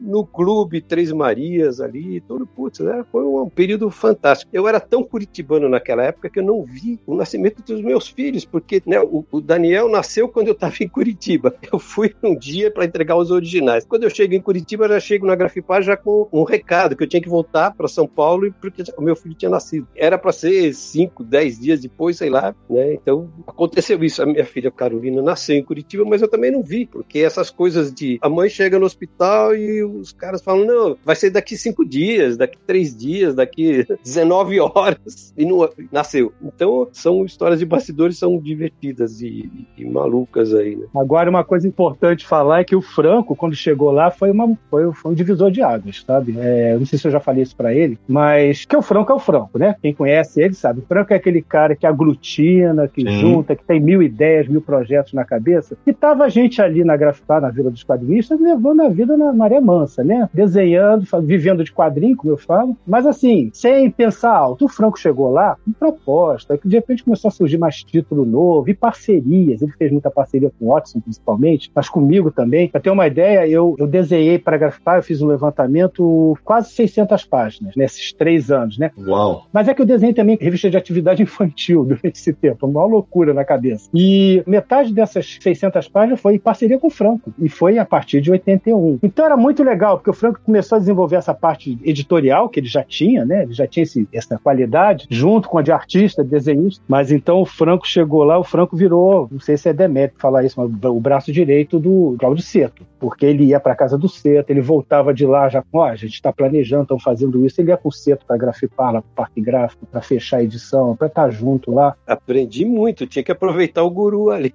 Imagina, e aproveitou, né, Franco? Muito, muita coisa, muita informação, muita coisa, tem muitas histórias, né, de que o método do Seto de fazer as coisas, de como ele dava liberdade para todo mundo fazer né, os trabalhos. A gente realmente tinha as ponochanchadas como um parâmetro, né? E eu, inclusive, tenho um, um ponto que é assim, bem marcante nas histórias. Eu achava que quando eu fui fazer os primeiros quadrinhos para grafar, que tinha uma história chamada Salto Sexual, que foi escrita pelo Carlos Magno e desenhada pelo Júlio Shimamoto. Eu achava que aquele era o padrão das histórias que todo mundo poderia seguir e, e muita gente realmente estava seguindo, porque era, foi um trabalho muito bem feito. Me marcou muito. Nossa, essa história para mim marcou muito. Bem do início, né? É, é bem do início. Mas só que o Seto, né, naquelas passava horas com ele, ele falou que, que aquele não era o padrão de história que ele queria, que ele gostava mesmo das histórias do jeito que ele fazia, ou das histórias da Edrel, ou as histórias do Icoma, as histórias mais longas, ou as histórias histórias que o Ataíde escrevia, né, que, que eram histórias que tinham 20 páginas, histórias com mais enredo, né, com mais intimismo, exatamente, não intimidades, né? Mais densidade, né? Mais densidade, exatamente. Mas essas as histórias do Magnum eram histórias muito cômicas e histórias de 5, 7 páginas no máximo. E o Magno era um humorista absolutamente fantástico, né? Os trabalhos dele até hoje você consegue ler e se divertir com eles. É um quadrinho muito inteligente, né? Ele não, não tinha nada de apelo e o, os diálogos dele tinham uma força muito grande. Que ele é do interior de São Paulo, ele usa muito trocadilhos. É muito engraçado nesse sentido, principalmente quando ele fazia histórias de caipira, que aí é demais, assim, o tipo de trabalho dele. Né? É o que eu gostava mais, era o Carlos Magno, era o meu roteirista. Nessa época, Franco, muita gente usava pseudônimo, né? Ah, sim. Os quadrinhos, não sei qual é exatamente o motivo, você puder explicar pra gente. É, os quadrinistas, é, vários, né, saíram com pseudônimo em vez do nome original nas revistas. Mais uma vez, um ensinamento do Seto. Para não ter o mesmo autor na mesma revista, por exemplo, eu tenho revista da Graphic Park, eu tenho três pseudônimos diferentes, que para parecer são três pessoas distintas que fizeram a revista. E eu realmente usei um monte de, de pseudônimo. Essa semana mesmo alguém me perguntou se um dos pseudônimos lá, que eu não me lembro, nem me lembrava mais, saiu uma única vez lá, se essa pessoa era eu. Eu confirmei que era, e eu não consigo lembrar qual pseudônimo foi. Se era Cabral Justino, sei lá, coisa assim. Eu ia falar para você contar algumas, agora que o Franco, vou contar um aqui da, já da época que eu comecei a escrever sobre quadrinhos. O Franco já cansei de toda vez que escrever aqui, eu conto que ele me deu muitas oportunidades para escrever na Folha da Tarde. Eu sempre muito grato a ele. Tem um livro que ele me deu do Fernando de Coma. E aí o Franco escrevia a coluna na Folha da Tarde. Me salvava, na verdade, o Cidrinho me salvava. Eu tinha que entregar 200, 200 linhas, o Cidre escrevia metade. Putz, salvava. Mas, para quem tá ouvindo a gente, olha, olha que legal a importância que o Franco, o Franco tinha uma coluna, a página final da Folha da Tarde, toda sexta-feira, que era colorida e tal. E aí, durante a semana, ele abre uma outra página inteira, que saía dentro da, do caderno da Folha da Tarde de Cultura e tal, em que ele assinava Paulo Lerose. É e aí eu falei, ô Franco, quem é o Paulo? Não sei o que, sou eu. Aí Lerose era, era alguma coisa, a, a, Rosa, não é isso? Não é isso, Franco? Né? É, o Lerose é o nome original da minha família, por isso o De Rosa vem de Lerose. Olha aí, sensacional. E aproveitar, deixa eu fazer uma contextualização aqui. O Gustavo citou um, um quadrinho aqui, né, naquele, que não era da Grafipar, mas em que ele trabalhou. A Vaca Voadora em Quadrinhos, cara, que é uma adaptação, saudoso tempo, Naranja, que clássicos da literatura nacional viravam um quadrinho, né? Um livro da Edi Lima, que foi um dos livros da infância, cara. Sim, durou 10 exemplares. E o Almanac almanac, né? Um almanac. O Itamar Gonçalves desenhou sozinho. Olha isso. Que bacana. Era um... é, foi uma série que fez sucesso absurdo na literatura infantil, juvenil, né? Que a Vaca Voadora, a Vaca Selvagem, teve vários livros. E que bom que virou quadrinho, né? É, nós fizemos a, a Vaca Amarela pela Grafipar. É, mas isso é outra, foi, outra, foi um jornal, né? Tipo Pasquim, né? É outra história. Humor, né? É o tabloide, é um tabloide tipo Pasquim, que é uma outra fase a respeito de censura, porque ninguém conhece esse material. A Grafipar teve essa tentativa é, de fazer a Vaca Amarela, que era a que eu editava e produzida pela turma de São Paulo, que fazia a revista Clique, e não era erótica, era uma revista de humor, como a, a Clique ou como o Med, né? E em Curitiba era feita a Batata Quente, pelo Carlos Magno. Era um jornal tabloide mensal que ia para as bancas, mas praticamente ninguém comprou porque naquele período tudo o que era no formato tabloide, o jornaleiro escondia, ele só vendia para quem pedia. O cara pedia ou movimento, ou opinião, ou pasquim, o cara tirava lá de, de escondido debaixo da banca, junto com os catecismos do Zé ali e vendia. Não era uma coisa que estava exposta, né? Porque muitas bancas começaram a ser queimadas. Em São Paulo, muitas botaram fogo, né?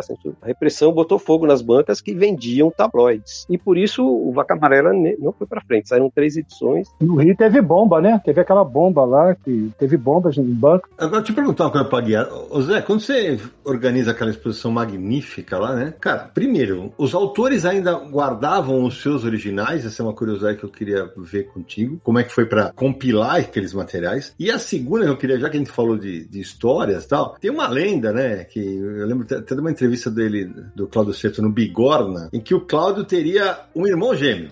Conta essa história. Até, e eu acho que isso fez escola, porque o seu Zé Aguiar, quando lançaram o Gralha, né? Inclusive tá piada em inclusive nós, o Universal aqui. Tapearam todo mundo, falando que era um material que existia lá, o Capitão Gralha, era tudo balela que eles inventaram. Eu sei que do, de um segredo aí de José Aguiar, que algumas vezes ele teve aula com o irmão do Cláudio Cito, não foi o Cito. Então, olha aí. Foi o irmão gêmeo dele que deu aula. Agora você conta aí, Zé. Então, né, essa história do, do Cito é uma das muitas anedotas que tem sobre ele, né? Inclusive, vou aproveitar e puxar um gancho que o Franco tinha dado, já, já que você tocou nesse assunto, essa questão também do, do pseudônimo, né? Porque o Cito também tinha um pseudônimo dentro da Grafipar que foi bem importante, que foi a Selene Tobias. Ele foi uma autora da Grafipar, que ele desenhava no estilo super puxado para mangá, fazia histórias mais românticas, então, e é um trabalho lindo, lindo, todos assinados como Selene Tobias. Mas voltando pro Irmão Gêmeo, essa é uma história que eu não entendo até hoje, que me confunde até hoje se esse gêmeo é real ou não, eu não sei. É só para completar o Selene Tobias, que é um anagrama, né, de Seto, Selene Tobias. Sim. Ah, pode crer. Não, muito legal isso, né? Uma sacada bem, bem esperta, que ele variava o traço, né? Ele aproveitava para se soltar aí, né? Porque eu vi, Zé, uma vez uma entrevista do Bigora, eu tô até com ela aqui aberta, em que ele fala é, é, o seguinte, ó, ele fala assim, que ele foi, ele tinha um irmão gêmeo, que ele foi registrado como brasileiro e o irmão como japonês. Ah, então ele fala assim, então eu sou legalmente registrado Shuji Seto Takeguma. É o nome dele mesmo. É, então, sou na verdade um falso Cláudio Seto. Já o verdadeiro e registrado Cláudio Seto é o meu irmão gêmeo, que tem o, o apelido de Shu ou Andy. A única diferença é que apesar de termos nascido juntos, ele é registrado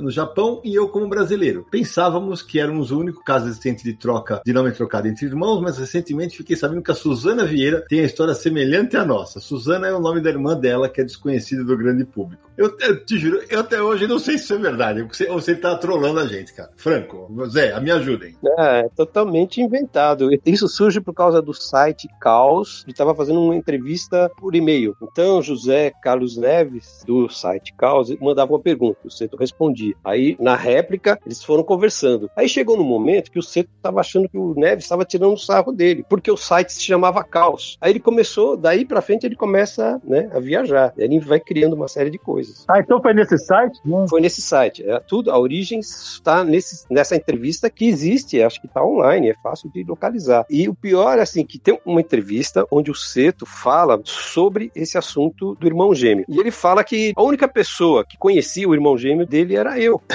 né? Seria eu.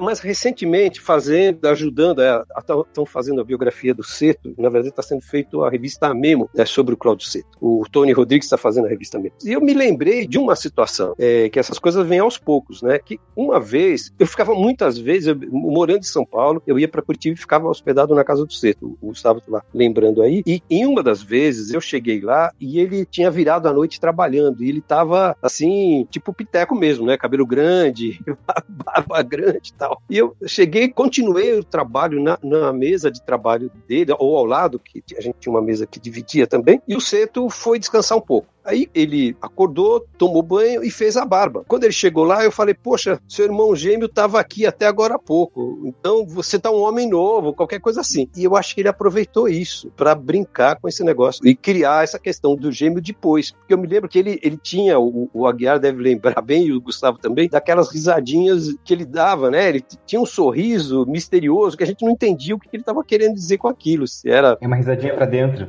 Era muito sarrista. Então, ele falou gêmeos gêmeos, gêmeos várias vezes. E ele também fazia histórias que tinha situações de gêmeos. Era uma coisa que também acontecia nas histórias, nos enredos dele, né? Mas eu sei que eu acho que a origem desse negócio foi essa brincadeira e com certeza é do site Caos, de onde parte essa situação do irmão gêmeo. Olha que loucura. Ô Zé, então, retoma para mim só o negócio dos originais da exposição. Como é que foi essa curadoria? Bom, é, o Franco foi muito importante para esse projeto, né? Porque ele trouxe muita coisa que ele tinha do acervo dele. Também o Paulo Neri, que foi outro professor da Gibiteca, que foi colega do Seto também, que participou da Grafipar menos tempo do que o Gustavo, do que o Franco, mas ele tinha muita coisa também que ele acabou doando de originais. E realmente a gente não conseguiu muita coisa com os próprios autores, não. Né? Porque é triste a gente constatar isso, mas a maior parte dos autores, infelizmente, ou perdeu isso, porque naquela época também você não, você não mandava o original, ficava na editora, muitas vezes não retornava, né? Vocês devem ter passado por isso, né, rapazes? Porque muita coisa que você queria ter mantido acabou se perdendo em algum lugar. E tem outras histórias também de outros autores que participaram do projeto em que eles mesmos não não davam o devido valor para aquele momento da vida deles. Às vezes foi só um ganha-pão temporário. A gente aqui está celebrando a memória deles, a obra deles, mas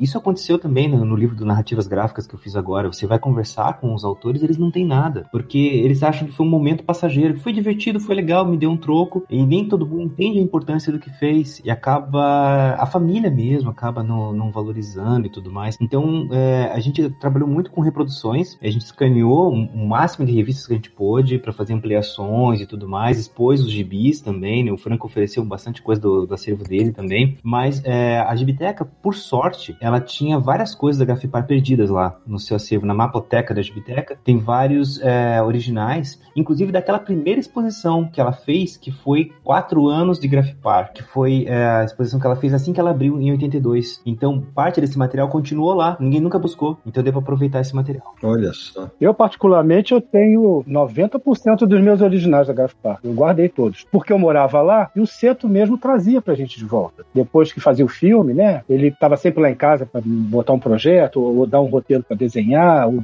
bater papo, tomar um cafezinho. E ele trazia os originais. O Franco, depois, quando foi trabalhar lá, muitas vezes o Franco voltava da Grafipar, ajudando lá o Seto, editando junto. Ele também chegava com um pacote aqui, ó, esse aqui é seu. Aí já passava para mim meus originais. Então, 90% dos meus originais do Grafipar, graças a Deus, eu tenho comigo. Mas como o José Aguiar falou, realmente, infelizmente, em muitos casos, muitas editoras, é, os originais se extraviaram, se perderam, não devolveram. A VEC eu também tenho. Ou, como ele fala também muito bem, muitos profissionais não se interessam tanto. Foi uma coisa que eles trabalharam na época, fizeram uma coisa até meio descartável. É estranho isso, né? Mas é, eu tenho um apego imenso pelo meu material, mas é tem muitos amigos, ah, sei lá, ficou lá, não me importei. Coisas lindas, maravilhosas, né? Ou artistas que se livraram, rasgaram, que não queriam mais saber daqui, foi um material que eles não tinham mais muito orgulho. Alguns da Grafipar fizeram isso, inclusive. O pessoal que ficou com vergonha? É, é, uma, uma vergonha tardia, uma coisa assim. E, e, jogaram, queimaram mesmo, assim. Fizeram uma fogueira com o original da Grafipar. Nem vou falar o nome da pessoa, porque me dói até lembrar, porque é um dos maiores artistas lá né? Mas, aproveitando o gancho, nesse, nessa entrevista que deu para o José Carlos Neves, da, do Caos, o Senhor das Trevas, Alan Moore, é, é, um site Alan Moore antigo, e ele fazia entrevista com muitos artistas, e inclusive tem essa do Seto, que eu, na época eu vi, eu consegui, acho que resgatar agora, vou até confirmar depois, porque tem muita informação ali preciosa, né? E o Seto, eu me lembro que eu fiquei até um pouco sentido que o Seto não estava mais nessa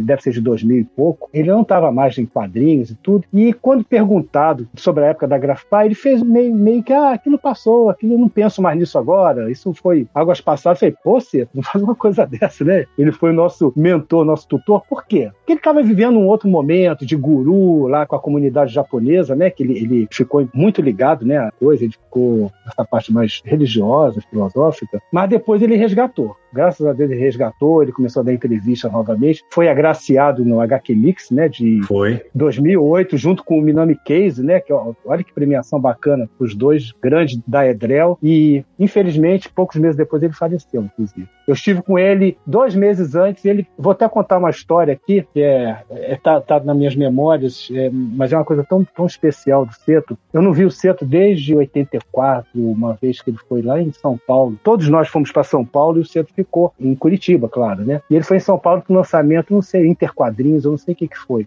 Foi até num show que quem tocava numa banda era o Marcarte, tocando. Ele tinha uma banda na época, me lembro que tocava guitarra, baixo. E o Seto estava lá meio perdido, meio assim, fora da, do ambiente dele, e eu puxando assunto com ele, ele conversando, mas ele já estava em outra, ele não era muito quadrinho. Embora ele tenha feito um quadrinho lindo de morrer para Interquadrinhos. E eu só fui saber dele em 2008. Eu, por acaso, um amigo comum nosso ligou o Eloir Pacheco, fez um, um lançamento de um álbum dele aqui, daquele álbum A Rosas, como é que é? Flores. Flores Manchadas de Sangue. Manchadas de Sangue, exatamente. Ele estava fazendo um lançamento aqui. E não fiquei sabendo, o Eloir esqueceu de me avisar. Só que eles foram fazer um lanche depois, antes do Ceto voltar para Curitiba, num bar na frente da minha casa. E o Gustavo, o Zanin, que é um amigo meu, também desenhista, falou: Gustavo não mora aqui perto, deixa eu ligar para ele. E ligou, falei assim: Gustavo, eu tô aqui na frente no bar com o Cláudio Seto. Falei: o quê? O Cláudio Seto? Gente, eu tinha sonhado com o Cláudio Seto na sexta-feira, dois dias antes. Caraca! Caraca! Eu tinha pensado o dia inteiro no Cláudio Seto. Falei assim, gente, o que foi feito do Seto? Cadê o Seto? Por que eu tô pensando no Seto o dia inteiro? Pô, vou ligar pro Seto, né? Eu tinha até o telefone dele. Mas não falava há mais de década com o Seto. E dois dias depois o Seto tá aqui na minha frente. Aí eu fui lá, foi muito emocionante, porque a gente se encontrou, começou a conversar. Ele muito tímido, né? Como o José mesmo fala, ele muito contido, aquele risinho preso dele. E ele só olhava para mim e falava assim: o Gustavo era o nosso mascotinho, o Gustavo era o nosso mascotinho. Porque eu era o mais novinho daquela turma da Grafipar, né? Sim. E matamos saudade. Ele, ele ligou pra mulher dele, pra Mitsui, a gente bateu papo. E dois meses depois ele falece. Parece que foi uma despedida, sabe? Que eu tive a chance, o universo me deu uma chance de me despedir do meu grande guru, editor e mestre. Thank you. Deixa eu perguntar uma coisa para vocês. Porque a Grafipar foi uma editora que surgiu, vendeu muitos quadrinhos, a gente já falou aí dezenas de milhares cada edição, chegou a ter vários funcionários, né? O Naranjo tem até os números aí para passar. Teve uma época aí que chegou a ter 120 pessoas trabalhando na parte de quadrinhos, coisa maluca. Né? Pois é, olha só quanta coisa, né? É, dizem que pagava bem aos autores também, né? Então tinha um volume de publicações, mas foi uma editora que foi assim, chegou numa tempestade, né? Chegou e pouco tempo depois acabou. Começou ali em 78, mais ou menos, acabou em 82, 83. Então, cinco anos de publicações, né? Por que, que a editora acabou tão rápido? É, era um produto realmente daquele período? Não soube avançar? O que foi que aconteceu? Posso colocar a minha visão que é posterior, para depois os rapazes colocar a visão interna deles? Eu acho que isso vai ser bem legal. Assim, na minha pesquisa, o, o que que acontece, né? Conversando principalmente com o Farouk. Gente, vamos lembrar o, o perfil dele, né? Que ele, o interesse dele era publicar a Playboy brasileira, então ele batalhou para conseguir publicar a concorrente. Que com o dinheiro que ele conseguiu com os quadrinhos, ele comprou um jornal, começou a ter pretensões políticas, queria se lançar. Ele começou a, a lançar essa revista Penthouse. Ele fez festa em Nova York para o lançamento da revista. Então é uma coisa muito doida que ele gastou muito dinheiro, né? E era um período complicado que coincidiu justamente com esse período de abertura abertura, onde o nu frontal chegou para bater de frente com o erotismo sutil da Grafipar. Então, o que aconteceu? A gente tem, na verdade, vários elementos que se somam aqui para o fim da Grafipar que é a ambição política dele, os gastos excessivos com a compra de um jornal, os gastos excessivos com a Penthouse, o momento econômico e político que o Brasil estava passando, né? E principalmente o fim da censura. Eu acho que é uma confluência de coisas. Porque tal, talvez se a gerência da editora tivesse sido outra, se o foco da, da editora, do dono da editora estivesse nos quadrinhos em si, com certeza eu acho que a Grafipar teria prosperado. Por quê? Porque naqueles anos finais, além de, lógico, de fazer os quadrinhos um pouco mais explícitos, mas também começou a se apostar em outras outras formas, em outros formatos, mais gibis infantis, é, é, mais é, quadrinhos estilo mangá, como o que o Franco fez. Inclusive, foi feita uma coisa, uma iniciativa que eu acho sensacional, que é pouquíssimo lembrada. Mas talvez tenha sido o primeiro quadrinho nacional publicado nos Estados Unidos, que foi a revista Sexy Comics, que foi publicada no finalzinho da Grafipar, com capa do Watson Portela, toda uma edição publicada, uma antologia totalmente em inglês que a Grafipar lançou lá. O Seto, inclusive, ele estava pensando em abrir um, um outro escritório em São Paulo para a editora naquele momento. Então havia, na verdade, uma vontade de expansão muito grande, mas que esbarrou na administração, não no seto, não nos seus artistas. E aí, rapazes, tô certo ou tô errado? Tem várias coisas, mas eu concordo bastante em tudo, na verdade. É, essa questão, se o Faruq tivesse feito uma, uma escolha, né, de fazer uma editora profissional, voltar para a editora, criar uma linha editorial, buscar alternativas, com certeza seria diferente, mas ele realmente foi por esse caso caso muito caro, que foi a, a Penthouse, e principalmente o jornal, porque o jornal ele criticava o governo, com isso ele perdia os anúncios de governo. E o jornal era um jornal diário, uma coisa complicada, né? E se bem que o jornal ainda subsistiu, né, por um bom tempo, e o Seto produziu coisas no jornal até os anos 88, 89, ainda tinha trabalho no Correio de Notícias. Além ainda, além ainda. Ele tinha a turminha do Seto, suplemento infantil, onde eu publiquei, ele me publicou lá. Então ele foi até quase fim dos anos 90 fazendo lá. Correio de Notícias. Isso. Mas eu acho que assim, o fim da Grafipar acontece com o fim da VEC e o fim da EBAL, tudo no mesmo período, né? 85, 84. Havia uma crise econômica no Brasil muito grande, mas eu acho que assim, o grande inimigo dos quadrinhos eróticos da Grafipar foram as fotonovelas, porque a própria Grafipar começou a produzir fotonovelas, uma quantidade muito grande, então tem um, um período ali em 84 que o número de, de edições de fotonovela daquele mês em diante passa a ser muito maior que os em quadrinhos. As histórias em quadrinhos quadrinhos. Né? E isso também assim, não era só da Grafipar, começa a ter a concorrência da ideia editorial e outras editoras que vão entrando no ramo. A Mundo Latino, se não me engano, que era um braço da VEC, que era o que fazia os quadrinhos eróticos, e assim foi. Então foi um canibalismo, né? É a base do erotismo naquele período né, muito maluco, que surge até show da Xuxa, que era o programa do Bozo, que tinha erotismo às 10 horas da manhã para as crianças. Então era uma coisa, né, apresentando que é aquela cantora lá do Conga Monga, qualquer coisa assim. A Gretchen? É a Gretchen, exatamente. A Gretchen se apresentava às 10 horas da manhã. Os olhos de hoje não faz sentido mesmo. É, não vai entender como vai se explicar como é que era isso. Então, eu acho que nesse turbilhão todo, né, os quadrinhos da Grafipar, VEC, Ebal, morreram. E aí que surge a pressa, que é outra história que a gente vai ver depois. Mas é a Grafipar, o principal problema que o próprio Farouk sempre falou, né, e que todos viam, foi a questão da Penthouse, que era um produto muito caro. E a Sexy Comics, eu lembro que ela foi produzida para uma convenção, uma Comic Con daquele período. Foi feita para esse evento. Ela foi produzida em todo em Curitiba. É, a coisa da, da crise da Grafipar, para quem morou lá, eu,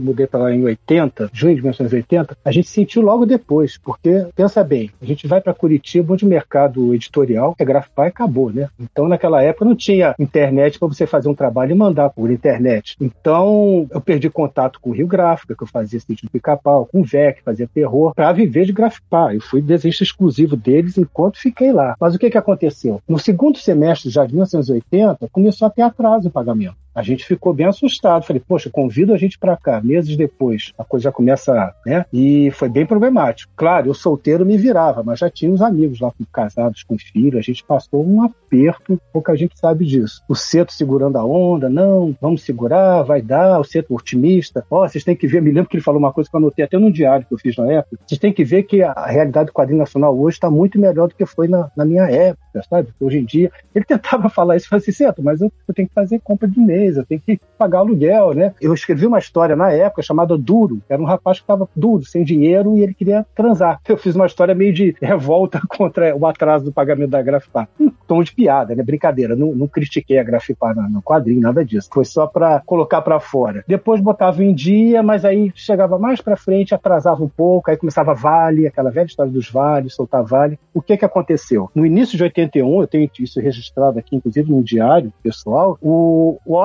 E o Itamar, Fernando Bonini já tinha ido para o Rio, já não estava lá, começaram a, procurar a VEC para fazer trabalhos novamente. Eles ab abriram mão da condição de desenhista exclusivo por causa que estavam chateados com esses atrasos. Por quê? Não era ainda a Penthouse. Penthouse veio em 82. Era o, a, o jornal que estava sugando dinheiro lá da gente, mal administrado, porque quadrinho erótico vendia bem, obrigado, né? Mas deve ser, ter sido uma administração lá que tiraram. Ah, deixa os. É o que eu falo, não, quero ter nada contra o Faruco, mas ele nem, nem sabia que estava acontecendo em quadrinho. Ele não estava com a gente nunca. Era o Seto, o Claudio Seto. Ele botava na mão do Claudio Seto, o Seto se virava com a gente. Dava, prestava conta e tudo. O Faruque confiava cegamente no Seto. E o Seto era, era um cara que fazia dinheiro para ele muito bem, né? Por sinal, estava sempre tentando título novo. Mas o que, que aconteceu? O Watson e Tamar foram para o Rio, voltaram com volume de trabalho, com roteiros lá da VEC. O Watson ainda estava fazendo paralelos, inclusive fez ali a, a, parte 3 ou 4, a última parte, já na Grafpar, trabalhando para a Grafpar. Na Grafpar ele assinava com Barroso, inclusive, geralmente, né? Que é o sobrenome da mãe dele. E o Itamar também, logo depois, abandonou quadrinho para pintar quadro para vender em praça. Ele virou um artista plástico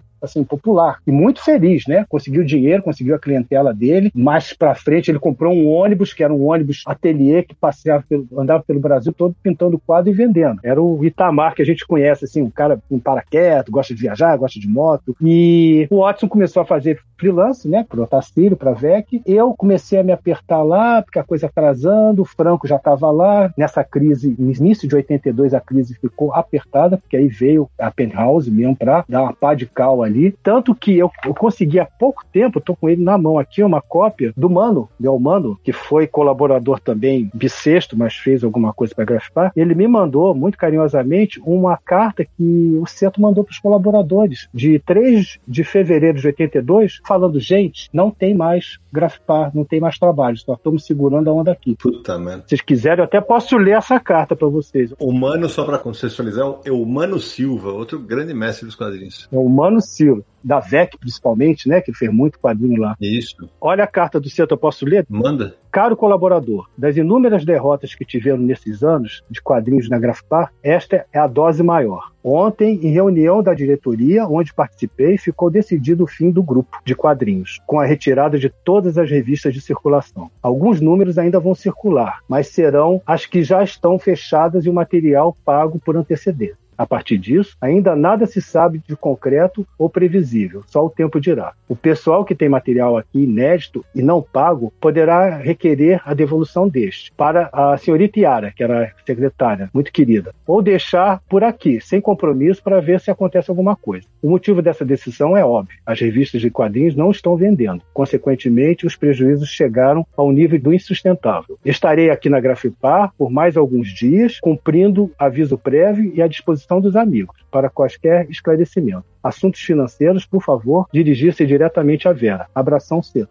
Cara, que triste, velho. Triste, olha, isso em fevereiro de 82. A Grafipar ainda ficou mais um ano, um pouco mais. Ele botou, inclusive, é um, é um papel lá da, de circulação interna da Grafipar, com os assuntos, e tá assim, revista. Ele botou brejo, que tava indo pro brejo, né? Puta, né? É uma, a piada do Seto, né? A piada amarga dele. Tanto que nessa época eu, eu fui procurar emprego e virei ilustrador de uma agência de publicidade. Ainda fazia algumas coisas para Grafipar, mas sem compromisso, fazia ilustração para contos eróticos. Fiz um quadro encaprichado, que foi o meu último, que eu falei já, que era mais teor mais explícito, mas assim, sem compromisso de ter que entregar e depender daquilo, né? Franco ainda continuou, mas acho que o Franco, se eu não me engano, um pouco depois ele voltou para São Paulo. Sim. Foi um final bem triste, bem melancólico, sabe? Assim, aos poucos, sabe? Foi, foi lento. Foi nesse período que você fez o Zorro? O Zorro foi antes, foi em 81. O Zorro, a gente ainda, em 81 a coisa ainda estava acontecendo bacana. Gustavo, você já tinha me falado dessa carta, né? Eu já sabia dessa carta que você tem, mas agora me veio, né, um raciocínio, né? É incrível, mas você tem a certidão de óbito de uma era, a certidão de óbito de uma editora em mãos. Verdade. Sim, exatamente. Ainda continuou. Eu acho que ainda teve uma sobrevida, porque lançaram alguns títulos depois. Quadrinho erótico ainda continuou, sexo em quadrinho. Ela vai até 84, né? a- quando ela encerra oficialmente, né? E foi a fase final que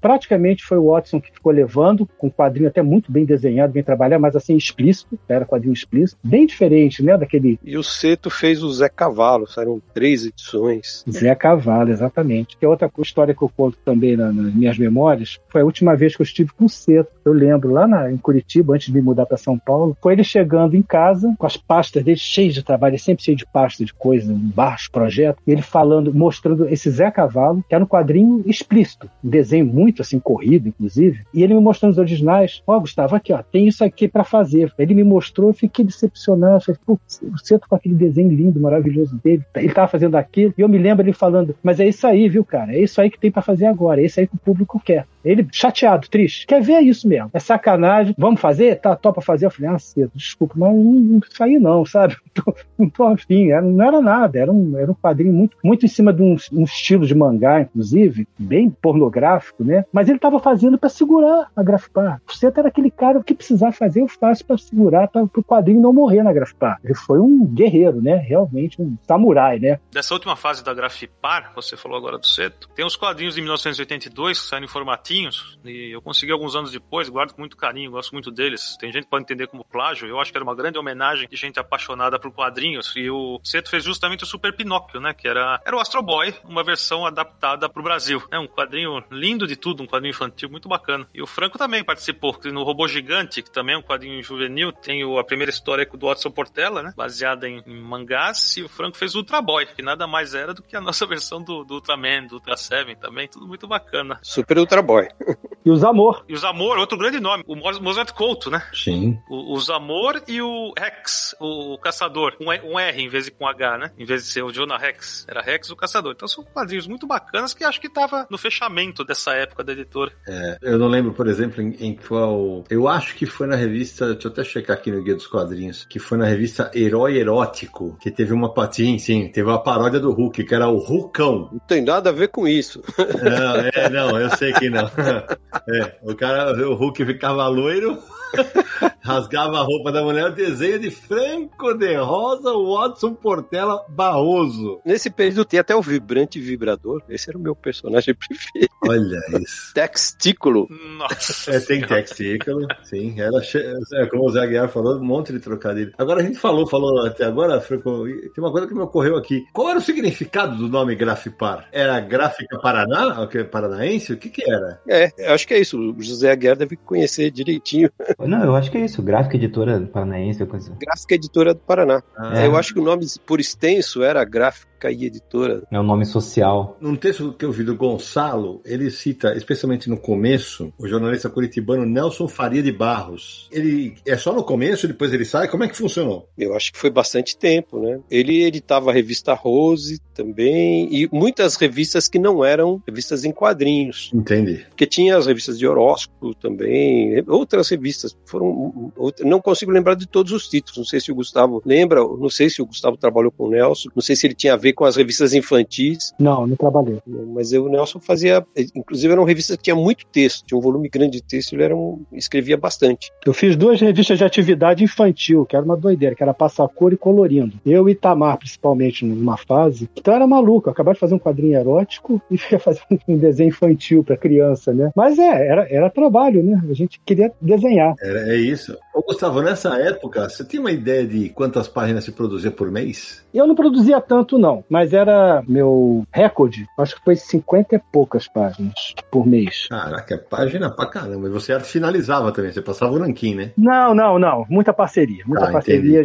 Dificilmente eu desenhava e finalizava a mesma história. E sobre pagamento, alguém perguntou aí se a gente recebia bem. Não era tão bom assim, não. Virou lenda, viu? Franco me corrija depois. A VEC pagava o dobro. Sim. E a VEC pagava para, assim, alguns autores valiam mais do que outros, né? Assim, os top de linha, né? Watson Portela, Shimamoto, Colin, tinha um, tinha um preço por página. Aí a turma da cozinha recebia outro. Mas na Grafipar, não, que eu saiba, a Grafipar era um preço único para qualquer um, sabe? Era mais democrático. Mas eu tenho aqui, por exemplo, um recibo de 1980 que eu recebi 4.400 cruzeiros por 11 páginas para fazer só o desenho. Isso equivaleria hoje, por página, 200 reais por página. Quer dizer, não é, não é nada, sabe? Sim, não é. É um precinho bem assim. As pessoas não têm, não se dão conta, desenho de quadrinho, né? Quanto é que você recebe? Não tem ideia, porque geralmente os estúdios têm um preço e falam, ó, a gente pode pagar tanto, se quiser, topa. E a gente faz a nossa conta aqui, quanto tempo vai demorar, se dá para pagar a conta no final do mês, né? Então é exatamente assim que funciona. Então, existe o preço de página para o desenho, para o roteiro e para as outras coisas, né? Mas na época é, não era tanto, não. Mesmo descontando a inflação que tinha aquele inflação tava, começou a ficar galopante no início dos anos 80, né? Mas assim, eu, eu descobri que ilustração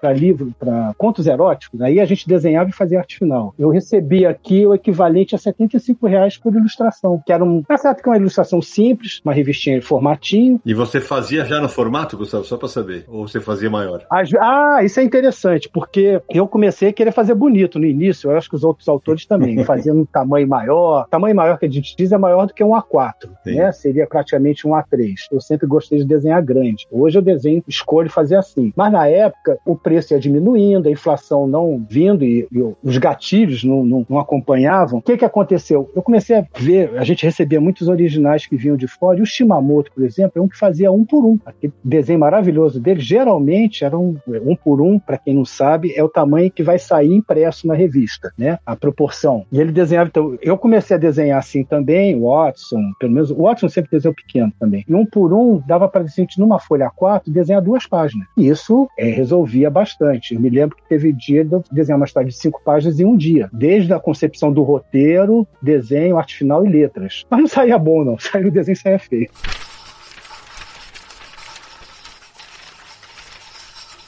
Aguiar, me fala uma coisa. A gente falou no começo do programa, né? E até o Gustavo citou algumas dessas obras. E, e até para esclarecer para quem na abertura, as- eu sempre faço as brincadeirinhas. Volúpia, que eu citei para o Samir, era o nome de uma revista. Peteca, a gente já citou. Aventuras em Quadrinhos, que eu usei para apresentar o Gustavo, também era, era um título. Proton era outro quadrinho. E tem um, por exemplo, que serve bem para ilustrar, né, Aguiar? Isso daqui. Ah, beleza, eles não publicavam só erótico, mas, por exemplo, que é eu apresentei o Franco com a revista Sertão e Pampas. No número 4, 4, ela já vira Sertão e Pampas viram selinho e passa a se chamar Sexo Selvagem. Quer dizer, podia ser aventura, mas tinha que ter uma pegadinha de sexo, né? Sim, sempre foi o enfoque. Sempre foi o comercial que estava chamando, né? E sempre houveram iniciativas diferentes ali no meio. Eu acho que eles brincaram com policial, com ficção científica, eles brincaram com, como eu falei, com infantil, e obviamente, mas sempre o erótico prevalecia, porque era o grande chamariz, era o que aquele público estava acostumado, aquele público queria. Então, eu acho que as revistas elas davam essa mexida vez por outra, né, para poder se encaixar né, melhor para aumentar as vendas, manter o apelo junto ao público. Porque, é, como foi dito antes, né, começou-se um pouco mais sofisticado e com o tempo a coisa foi se simplificando. Então, acho que nessas tentativas de tentar manter a editora viva, ativa e, e rendendo para todo mundo, né, é, a gente acaba tendo que entender essas decisões editoriais, né, já que era o mercado que existia naquele momento que é completamente diferente do nosso mercado de hoje. Deixa eu só completar um negócio, a questão do Sertão e Pampas. É que quando foi criada Sertão e Pampas, foi com um propósito mesmo assim, de unir histórias que, que se tratassem de gaúchos, por exemplo, que eram feitas pelo Colim principalmente e pelo Eros, né? E também pelo pessoal de Recife, porque tinha a turma que fazia os quadrinhos de Recife. Então era Sertão e Pampas por isso, porque mostrava o trabalho desses dois polos. Ah, que legal. Isso é genial. Tem muita coisa do Câmara, do, do Watson, do Wilde e de outros, Carlos Alberto, são os autores da região de Recife, né? Não sei se o Zenival chegou a fazer, mas eu sei que tinha, nos primeiros números, aconteceu isso. E também, quando virou Sexo Selvagem, foi quando entra o Zamor, porque o Zamor Selvagem, ele estreia, que era só meu, né? Na revista Sertão e Pampa, Sexo Selvagem. Só foi sair a edição juvenil, digamos, desenhada pelo Mozart, depois, dois anos depois.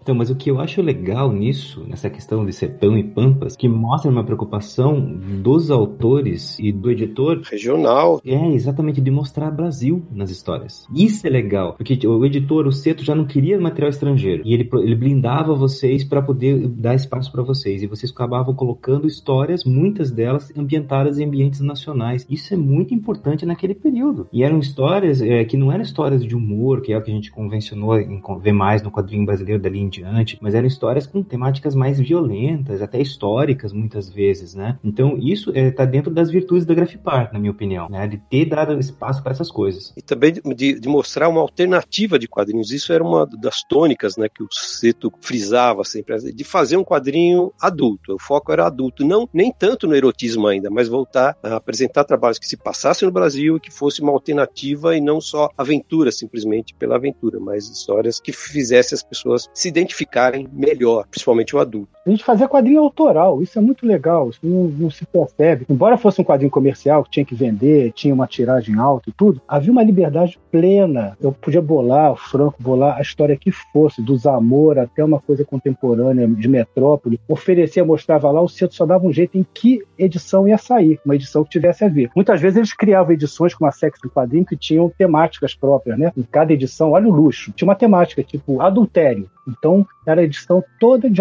sobre adultério com vários autores. Mas isso devia dar uma dor de cabeça para ele montar essas edições. É, foi encomendada. Encomendada, né, também. Você chegou a fazer uma inteira, né? É, também é um outro particular, né, do Seto, dentro desse sentido. Inclusive, assim, a, a Volúpia é um título que teve, é, ele era uma revista em formato maior. Foi uma experiência de fazer uma revista de tamanho 21, 28, tamanho do Conan, por exemplo, né, onde houve pelo menos uma edição da Volúpia que foi temática, que eram histórias todas passadas em praia. Né? Ela tinha um subtítulo, eu não consigo lembrar agora, mas nós fizemos uma edição também chamada Carga Pelada, que era uma gozação do seriado Carga Pesada, sendo que o Carga Pelada ele foi produzido em 32 horas. Nós nos reunimos no estúdio do Jô Fevereiro, numa mesma mesa, cinco desenhistas e dois roteiristas, e eles foi tudo feito nessa maratona. Em 32 horas foi produzida essa edição do Carga Pelada. Né? Tinha o Seabra, o, o Jô, eu, o Vilachan e o Novaes. E os roteiros eram do Cassiano Roda e do Ronaldo Antonelli. Falando mais uma coisa importante, dessas coisas que são importantes da Grafipar que muitas vezes são esquecidas, né? A gente já citou essa questão agora do regionalismo, de você valorizar o artista nacional, né? E tudo mais, mas eu acho muito importante falar das autoras. Houveram poucas, mas isso é muito importante, porque isso, na verdade, dentro da história do quadrinho de Curitiba, é muito pontual, porque na Grafipar é onde eu localizei, nas minhas pesquisas, as primeiras autoras, até o momento, que são a poeta, hoje poeta Alice Ruiz, que escrevia roteiro, nas revistas de horóscopo. Ela trabalhava em parceria com o Paulo Leminski naquela época, também não em parceria, trabalhavam os dois, né, na mesma época, foi um período curto. Se não me engano, o Gustavo Machado trabalhou com a Verônica Toledo, né? Sim, trabalhei. Revistas infantis eram todos com ela. E ela fez quadrinhos também. E é, ambas escreveram roteiros que foram ilustrados pela Marília Guas, que foi a primeira desenhista de quadrinhos eróticos que a gente teve notícia, que faleceu pouco depois, né? É, infelizmente ela faleceu muito cedo. Então a, a Verônica tem uma história bem interessante, né? Porque ela meio que foi acolhida, ela estava fugindo, inclusive, se escondendo na época da ditadura, e ela encontrou refúgio na Grafipar para trabalhar lá dentro, para sobreviver. E tem uma história bem interessante do, do nosso evento do Tesouros da Grafipar, onde ela aparece, né, Gustavo? Que você estava presente. Você podia contar pra gente? Da Verônica, sim, é. Foi, foi uma surpresa, porque ela foi, foi parceiro dela, principalmente nas revistas infantis de atividade, e ela estava ali só assistindo, e de repente ela começou a falar sobre esse momento da Grafipar, sobre essa importância da Grafipar no, naquele momento político, né, nos anos 70, que como o José mesmo falou, é, a Grafipar acolheu. Algumas pessoas estavam meio refugiadas, porque o regime estava em cima, e acolheu e deu trabalho ali, jornalistas, e ela lembrou isso, que é uma coisa que eu, eu mesmo, quando trabalhava lá, eu não sabia dessa história, né, desse fator político, ideológico, assim, que o Faruq abriu as portas, né, foi muito bacana. Esse depoimento dela, foi emocionante na época, acho que ficou registrado, inclusive, e os Tesouros da Grafipar, o José Aguiar foi, foi o curador aí, que foi essa maravilha, junto com a Lúcia, com a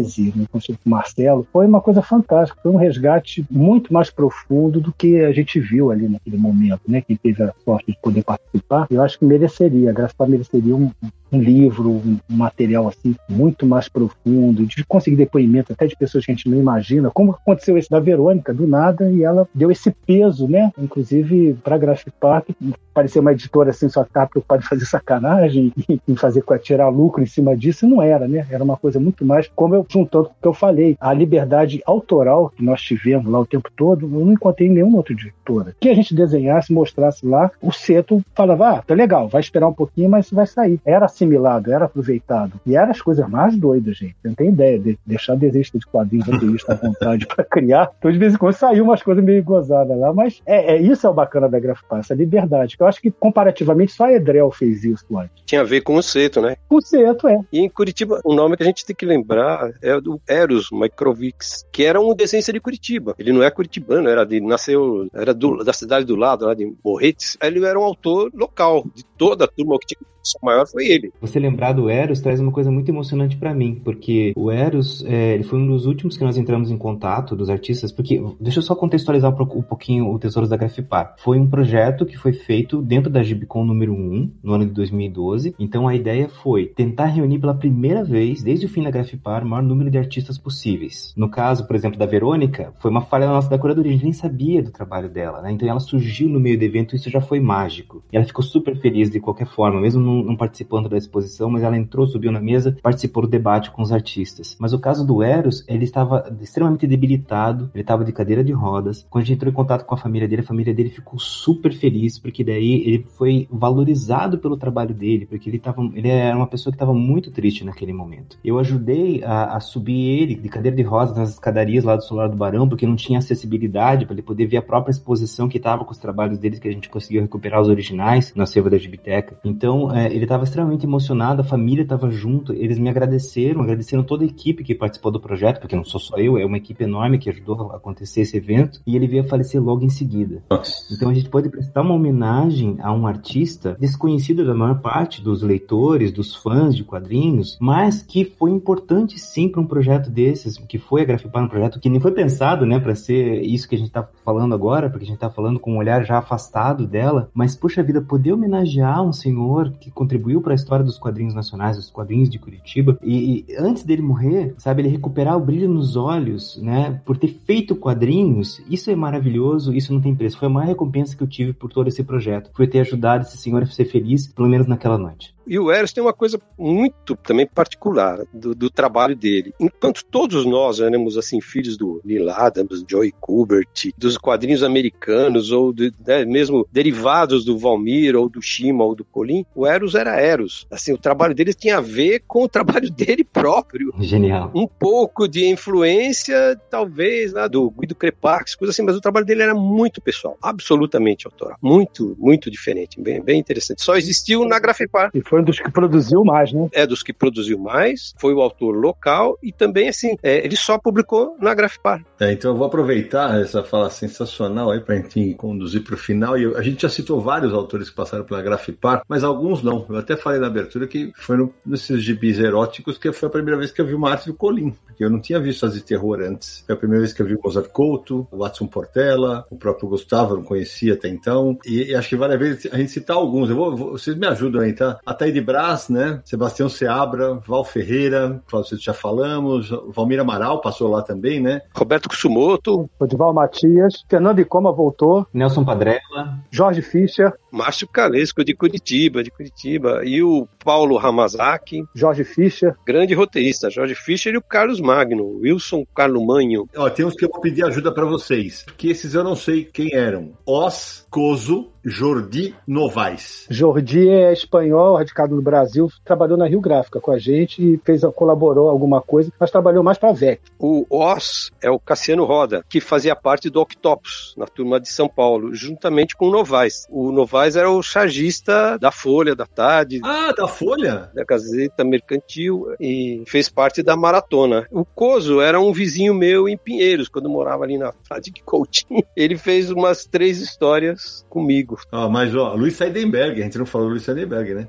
Seidenberg, Seidenberg. É, eu não sei quem, Saquita. Sakita. Poxa, eu sempre quis saber quem era o Sakita, porque o trabalho dele é maravilhoso e completamente diferente de qualquer outra coisa. Pois é. Hamazaki, Hamazaki, tem, é, tinha o Sérgio Hamazaki também, e teve o Sardella, Milton Sardella, da Rio Gráfica, que também fez, com o Valmir. Murilo Moutinho, É, eu puxei uma lista de uma matéria do Gonçalo, alguns que eu realmente não conheço. Drummond, Esteves, Carlos Esteves. Drummond era de Curitiba. Maurício Veneza. Maurício Veneza foi com a gente no, no, no ônibus lá para aquela reunião de 1980. Ele é de Niterói. Produziu muito para Grafipar. Produziu muito pra VEC também, né? É, San Diablo, que ele tinha um pseudônimo. Júlio Emílio Braz. Toninho Lima Toninho Lima, opa. Antônio Lima, dos Amor, olha aí. pegou no finalzinho lá, mas Exatamente. Aliás, Lima tinha também o Sérgio Lima e o Paulo Lima. E o Paulo Lima, o Paulo Lima era de Curitiba, né? Fez bastante coisa. Paulo Lima é o Paulo Neri. O José Aguiar disse que não desenharia a Grafipar porque não fazia parte. Mas como a Grafipar publicou o trabalho do Cian, que era muito pessoal, e eu acho que tudo que publicava era autoral, acredito que o José Aguiar seria um dos autores também. Olha aí. Fez falta, viu, Aguiar? Você teria que ter nascido um pouco antes. É, a Grafipar co- começou e eu tava nascendo. Olha só. Bom, então aí nessa verdadeira seleção brasileira do quadrinho nacional que a gente citou agora, fica aí nosso muito obrigado para todos eles, né, que escreveram um capítulo e tanto do quadrinho nacional. Antes da gente encerrar, Samir Daliato, meu amigo, que aula, hein? Que aula, cara. Agora, é, o Samir, o Gustavo até citou, pô, precisa ter um, um livro sobre a Grafipar. Tem um livro já, né? Só que é, acho que eu entendo que o Gustavo ele quer com um, um livro maior, não é isso? É, qual que é o livro que saiu, Samir? É, eu publiquei um do Jean Danton, mas precisa de um maior. Isso. O Gonçalo também fala, né? O Gonçalo é um livro já bem completo, que é o Maria Erótica. Maria Erótica, como que é o nome mesmo? O Clamor do Sexo, que é o, a Guerra dos Gibis 2, né? Que ele trata da Edrel e da Grafipar. É isso aí. É, no meu Narrativas Gráficas Curitibanas, eu também falo sobre a Grafipar e de alguns dos seus autores, inclusive alguns presentes aqui. Eu tô nessa, virei curitibano mesmo. Obrigado. Eu também. Ah, sempre foi, continua sendo. E esse livro, deixa eu aproveitar e fazer o jabá, ele pode ser baixado gratuitamente no site da Biblioteca Pública do Paraná. Então qualquer um pode ter acesso ao livro, são quase 400 páginas falando sobre a história dos quadrinhos em Curitiba. Então o Samir aproveita e fecha aí, né, Samir? Falando do livro do Jean Danton. É, o livro que saiu pelo, escrito pelo Jean Danton se chama Grafipar, a editora que saiu do eixo, foi publicado pela editora Calaco em 2013. Foi um fruto de pesquisa que ele fez durante 20 anos sobre a editora. Nesse caso, ele faz especificamente sobre a Grafipar, sobre a trajetória da Grafipar. E era um livro de 168 páginas. Já o Guerra dos Gibis 2, que o Gustavo mencionou, aí é um livro, livro mais amplo, né, que trata sobre o mercado da época aí, entre, entre os assuntos tocados tem a Grafipar também o que aconteceu, mas aí também tem uma, uma visão geral de como andava o mercado de quadrinhos na época. E a Calaco, como o Franco citou agora há pouco, ele era o editor. Então, por isso que ele, ele citou agora há pouco. É, tá esgotado, né? O livro só se encontra, não sei, em Mercado Livre, sebos, estante virtual, etc. Poderia estar em reedição. Na Comics tem. Eu entrei no site da Comics e estava esgotado. Acho que apareceu um lote novo lá de dois exemplares, dois exemplares. E também lembrar pro pessoal, né, já que a gente falou de grafipar, quadrinhos eróticos e tudo mais, que nós temos um episódio do Confins do Universo especialmente dedicado a quadrinhos eróticos. Foi o Confins do Universo 60 HQs eróticas, muito prazer, que a gente fala sobre esse tipo de quadrinhos no Brasil e no mundo, então vou deixar o link na descrição do post desse episódio também. Ah, antes que eu esqueça, olha só que lapso. O Tesouros da Grafipar, ele tem um site, ele tem uma página na internet que foi feita na época do evento, com a programação, alguns depoimentos e tudo mais, algumas poucas fotos, mas dá para ter uma ideia, é, ajuda quem for pesquisar a respeito e tudo mais. É tesourosdagrafipar.wordpress.com. Todo mundo pode consultar esse material lá também. Não, o tanto que tem de trabalho de conclusão de curso, de mestrado, de doutorado sobre grafipar. Né? Se vocês derem busca. Não tem fim. É, mas é um monte, um monte. Sempre tem coisa nova sendo descoberta. Muito legal. Falta agora a reedição desse material, né? Porque eu sei que o material da Alice Ruiz foi, foi publicado pela Veneta alguns anos atrás, mas faltam mais coletâneas daquele período mesmo, temáticas por autores. É, eu acho que vale a pena mesmo algumas editoras, nesse momento que a gente está revendo, né? Tanto material legal sendo republicado, tanto do Colim como de outros autores, do Jaime Cortez, etc e tal, dá para olhar para esse material porque ele está esperando para ser redescoberto, analisado, compreendido. Eu acho que tem muita coisa boa que pode ser pensada a partir dele.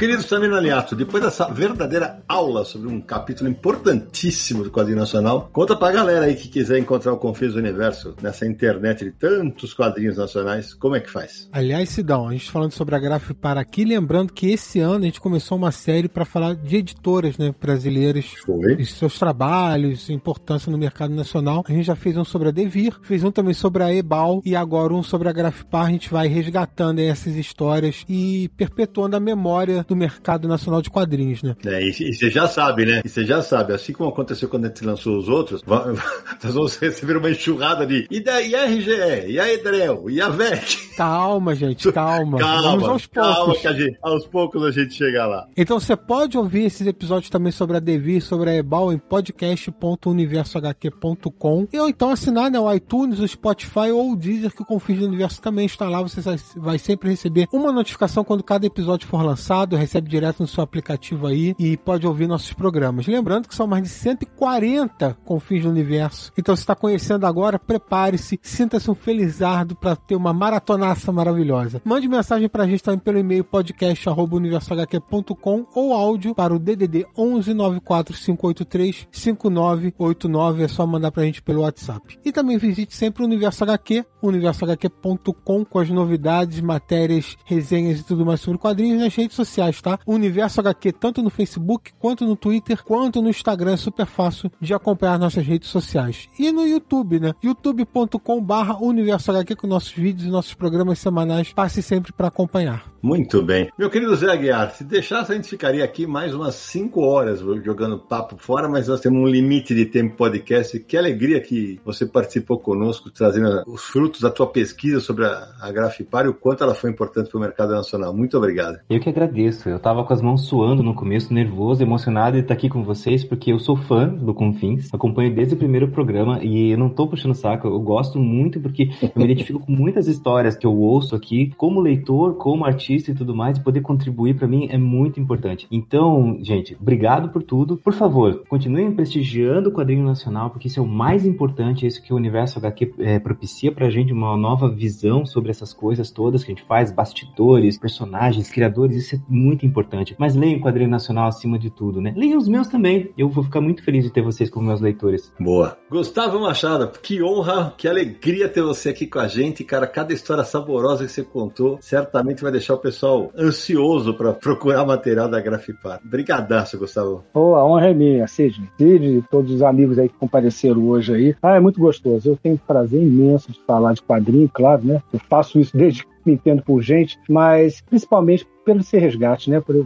por estar proporcionando esse resgate agora pelo podcast, para, quem sabe, né, haver no futuro aí próximo um livro, um registro ainda melhor ainda que já foi feito anteriormente, para completar, sobre uma época fundamental, política, é, ideológica, social do Brasil. A Grafipar, quem tiver a oportunidade de ler os quadrinhos da Grafipar, faz uma volta ao tempo e, e, e percebe o que era o Brasil naquela época, o que era, inclusive, as características sociais, isso tudo é muito rico, né? Como ver um filme antigo nosso, nós temos muito pouco registro disso. Então, que isso seja mais um canal aí para motivar lançamento aí de, de, material, entrevistas, o que for a respeito da né, teoria da Grafipar. Tomara, tomara mesmo, Gustavo, que essa certidão de óbito, que, como disse o Zé Guiar, possa estar num livro desse. Franco, meu velho, mais uma vez, obrigado por ter socorrido a gente para contar histórias bacanas sobre o mercado nacional. É sempre uma alegria te receber aqui, meu amigo. Um abração. Eu agradeço a oportunidade de levar a Grafipar aos confins do universo. Muito bom estar com você, o Sidney, o Samir, o Naranjo, o Gustavo, que eu falo quase todo dia. Isso. Que legal. E, e saudade do José Aguiar. Faz tempo que eu não vou pra Curtir pra gente almoçar. Ixi, mas agora eu não tô lá. Pelo menos não por enquanto. Pois é. Agora você vai ter que ir pra Alemanha. Tudo bem, Franco, tudo bem. Vamos para a Alemanha, é verdade. É, fazer o quê? Abraço. Obrigado, muito obrigado. Samir Daliato, sua vez. Olha, a época que a Grafipar funcionou não era a época que eu era um leitor mais ativo de quadrinhos, até porque 78 eu tava nascendo, né? Eu sou de 78. E meus primeiros passos foi com o Turma da Mônica, muito pequenininho. Quando, como eu falei no, durante o programa, a Grafipar teve uma vida breve. Apesar de importante, foi breve. Então, quando acabou já em 83, já também tá começando a ler Turma da Mônica. Então, essas histórias, esses resgates, para mim, é muito importante, porque eu tô passando a conhecer também todo o trabalho que a Grafipar fez. Então, eu quero agradecer ao Gustavo Machado, ao Franco de Rosa, José Aguiar por ter aceitado a participar desse programa e ter trazido essas informações todas de quem pesquisou muito sobre a Grafipar, né? E quem teve lá dentro trabalhando com eles. Então valeu pela participação. Valeu, de uma boa, ótimo depoimento. E você, Marcelo Naranjo? Bom, eu aqui ainda aturdido com o trocadilho do título Carga Pesada, que eu não fazia ideia. eu posso contar que eu tive contato com a Grafipar, embora não tenha sido da minha época, porém, na minha adolescência eu amava procurar revistas em quadrinhos em sebo Então daí veio o meu conhecimento e as minhas noções iniciais sobre editoras anteriores, né? Numa época que inclusive eu não me preocupava tanto em guardar os quadrinhos, eu me preocupava mais em ler e eventualmente devolver no sebo e pegar outros. Mas daí veio essas minhas noções iniciais, né? E eu queria agradecer por esse recorte tão importante que a gente teve a oportunidade de fazer aqui, a trajetória de uma editora que marcou seu nome na história do quadrinho nacional. Na sequência, agradecer o Franco, né? Com quem volta e meia tinha a satisfação de me encontrar antes do mundo ficar louco, mas tudo vai voltar, né? O Aguiar também, né? Encontrava na premiação do HQ Mix, mais de uma vez cruzei com ele lá, bati papo. O Gustavo, um que eu quero ter a chance ainda de a satisfação de conhecê-lo pessoalmente. Opa, eu também. É, vamos ver se os, os, eventos vão voltar e eu tenho certeza que a gente vai ter essa oportunidade. Com certeza. E aos meus amigos do Universo HQ por ter tido a, a oportunidade desse bate-papo tão agradável e com tanta informação bacana sobre essa editora. É, concordo demais, Nara, com o que você falou, com você e com o Samir, porque assim, eu também, quando eu era leitor, Samir, eu, não, eu, eu já estava com 12, 13 anos, eu estava indo já para super-herói e tal, eu só fui me interessar em ler, como eu falei, eu lia na escola os, os gibis proibidões, né? É, eu só fui entender depois eu comecei a trabalhar com quadrinhos, cara. E aí eu falei, porra, preciso correr atrás disso. E aí, como naranja, fui atrás de, de sebo tal. Tenho pouca coisa da Grafipar. É, imagino que a coleção do Gustavo deve ser um sonho para quem gosta de quadrinho nacional. E assim como vocês também, mesmo tendo pesquisado um montão de vezes sobre Grafipar, hoje posso dizer que os três nos deram uma aula e foi sensacional. Foi sensacional ter os três aqui. A gente sabe que alguns episódios chamam mais atenção dos nossos ouvintes e tal, mas a gente assumiu esse compromisso de contar pedaços da memória do quadrinho nacional. O Gonçalo já fala que a gente é vital nisso, porque nós somos uma voz muito forte no mercado. O Gustavo acabou de, de reforçar isso e a gente vai continuar fazendo, porque manter a memória do quadrinho nacional, fazer as pessoas que hoje gostam de quadrinho entenderem o tanto de gente que trabalhou para que a gente viva o momento que a gente está vivendo hoje, é também nossa função. É isso, Sidão. Eu acho que a gente só tem a chance de projetar o futuro futuro e entender melhor o presente, aprendendo e discutindo o passado. É, é bem por aí. É por isso mesmo, Nara, que eu agradeço a todo mundo que apoia o nosso trabalho. Agradeço ao Gustavo, ao Franco, ao José, três amigos muito queridos. O Gustavo, inclusive, foi meu autor no MSP50. Tive a honra dele estar uma pequena história do Gustavo. E agradecer o Samir e o Naranjo pela companhia nessa aula sobre a Grafipad. E torcer, né? Para que mais e mais gente se interesse em contar e recontar a história da Grafipad. E a gente se encontra no próximo episódio de Confins do Universo!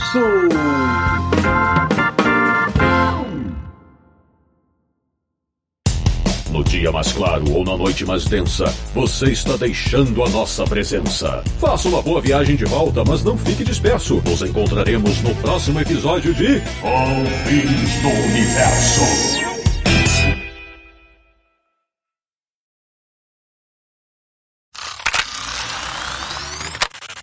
De Petrópolis, no Rio de Janeiro, um homem marcado pela volúpia de ler gibis. Samir Daliato. Porra, não, fala sério, cara. Porra, o que eu vou falar agora? Valocidão Lementes. Deixa eu só, só dar um toque, pessoal. Quando for fazer barulho, alguma coisa, é só pôr no silenciar. É, fui eu, era eu, mas quando eu tava xingando, foi tudo certo.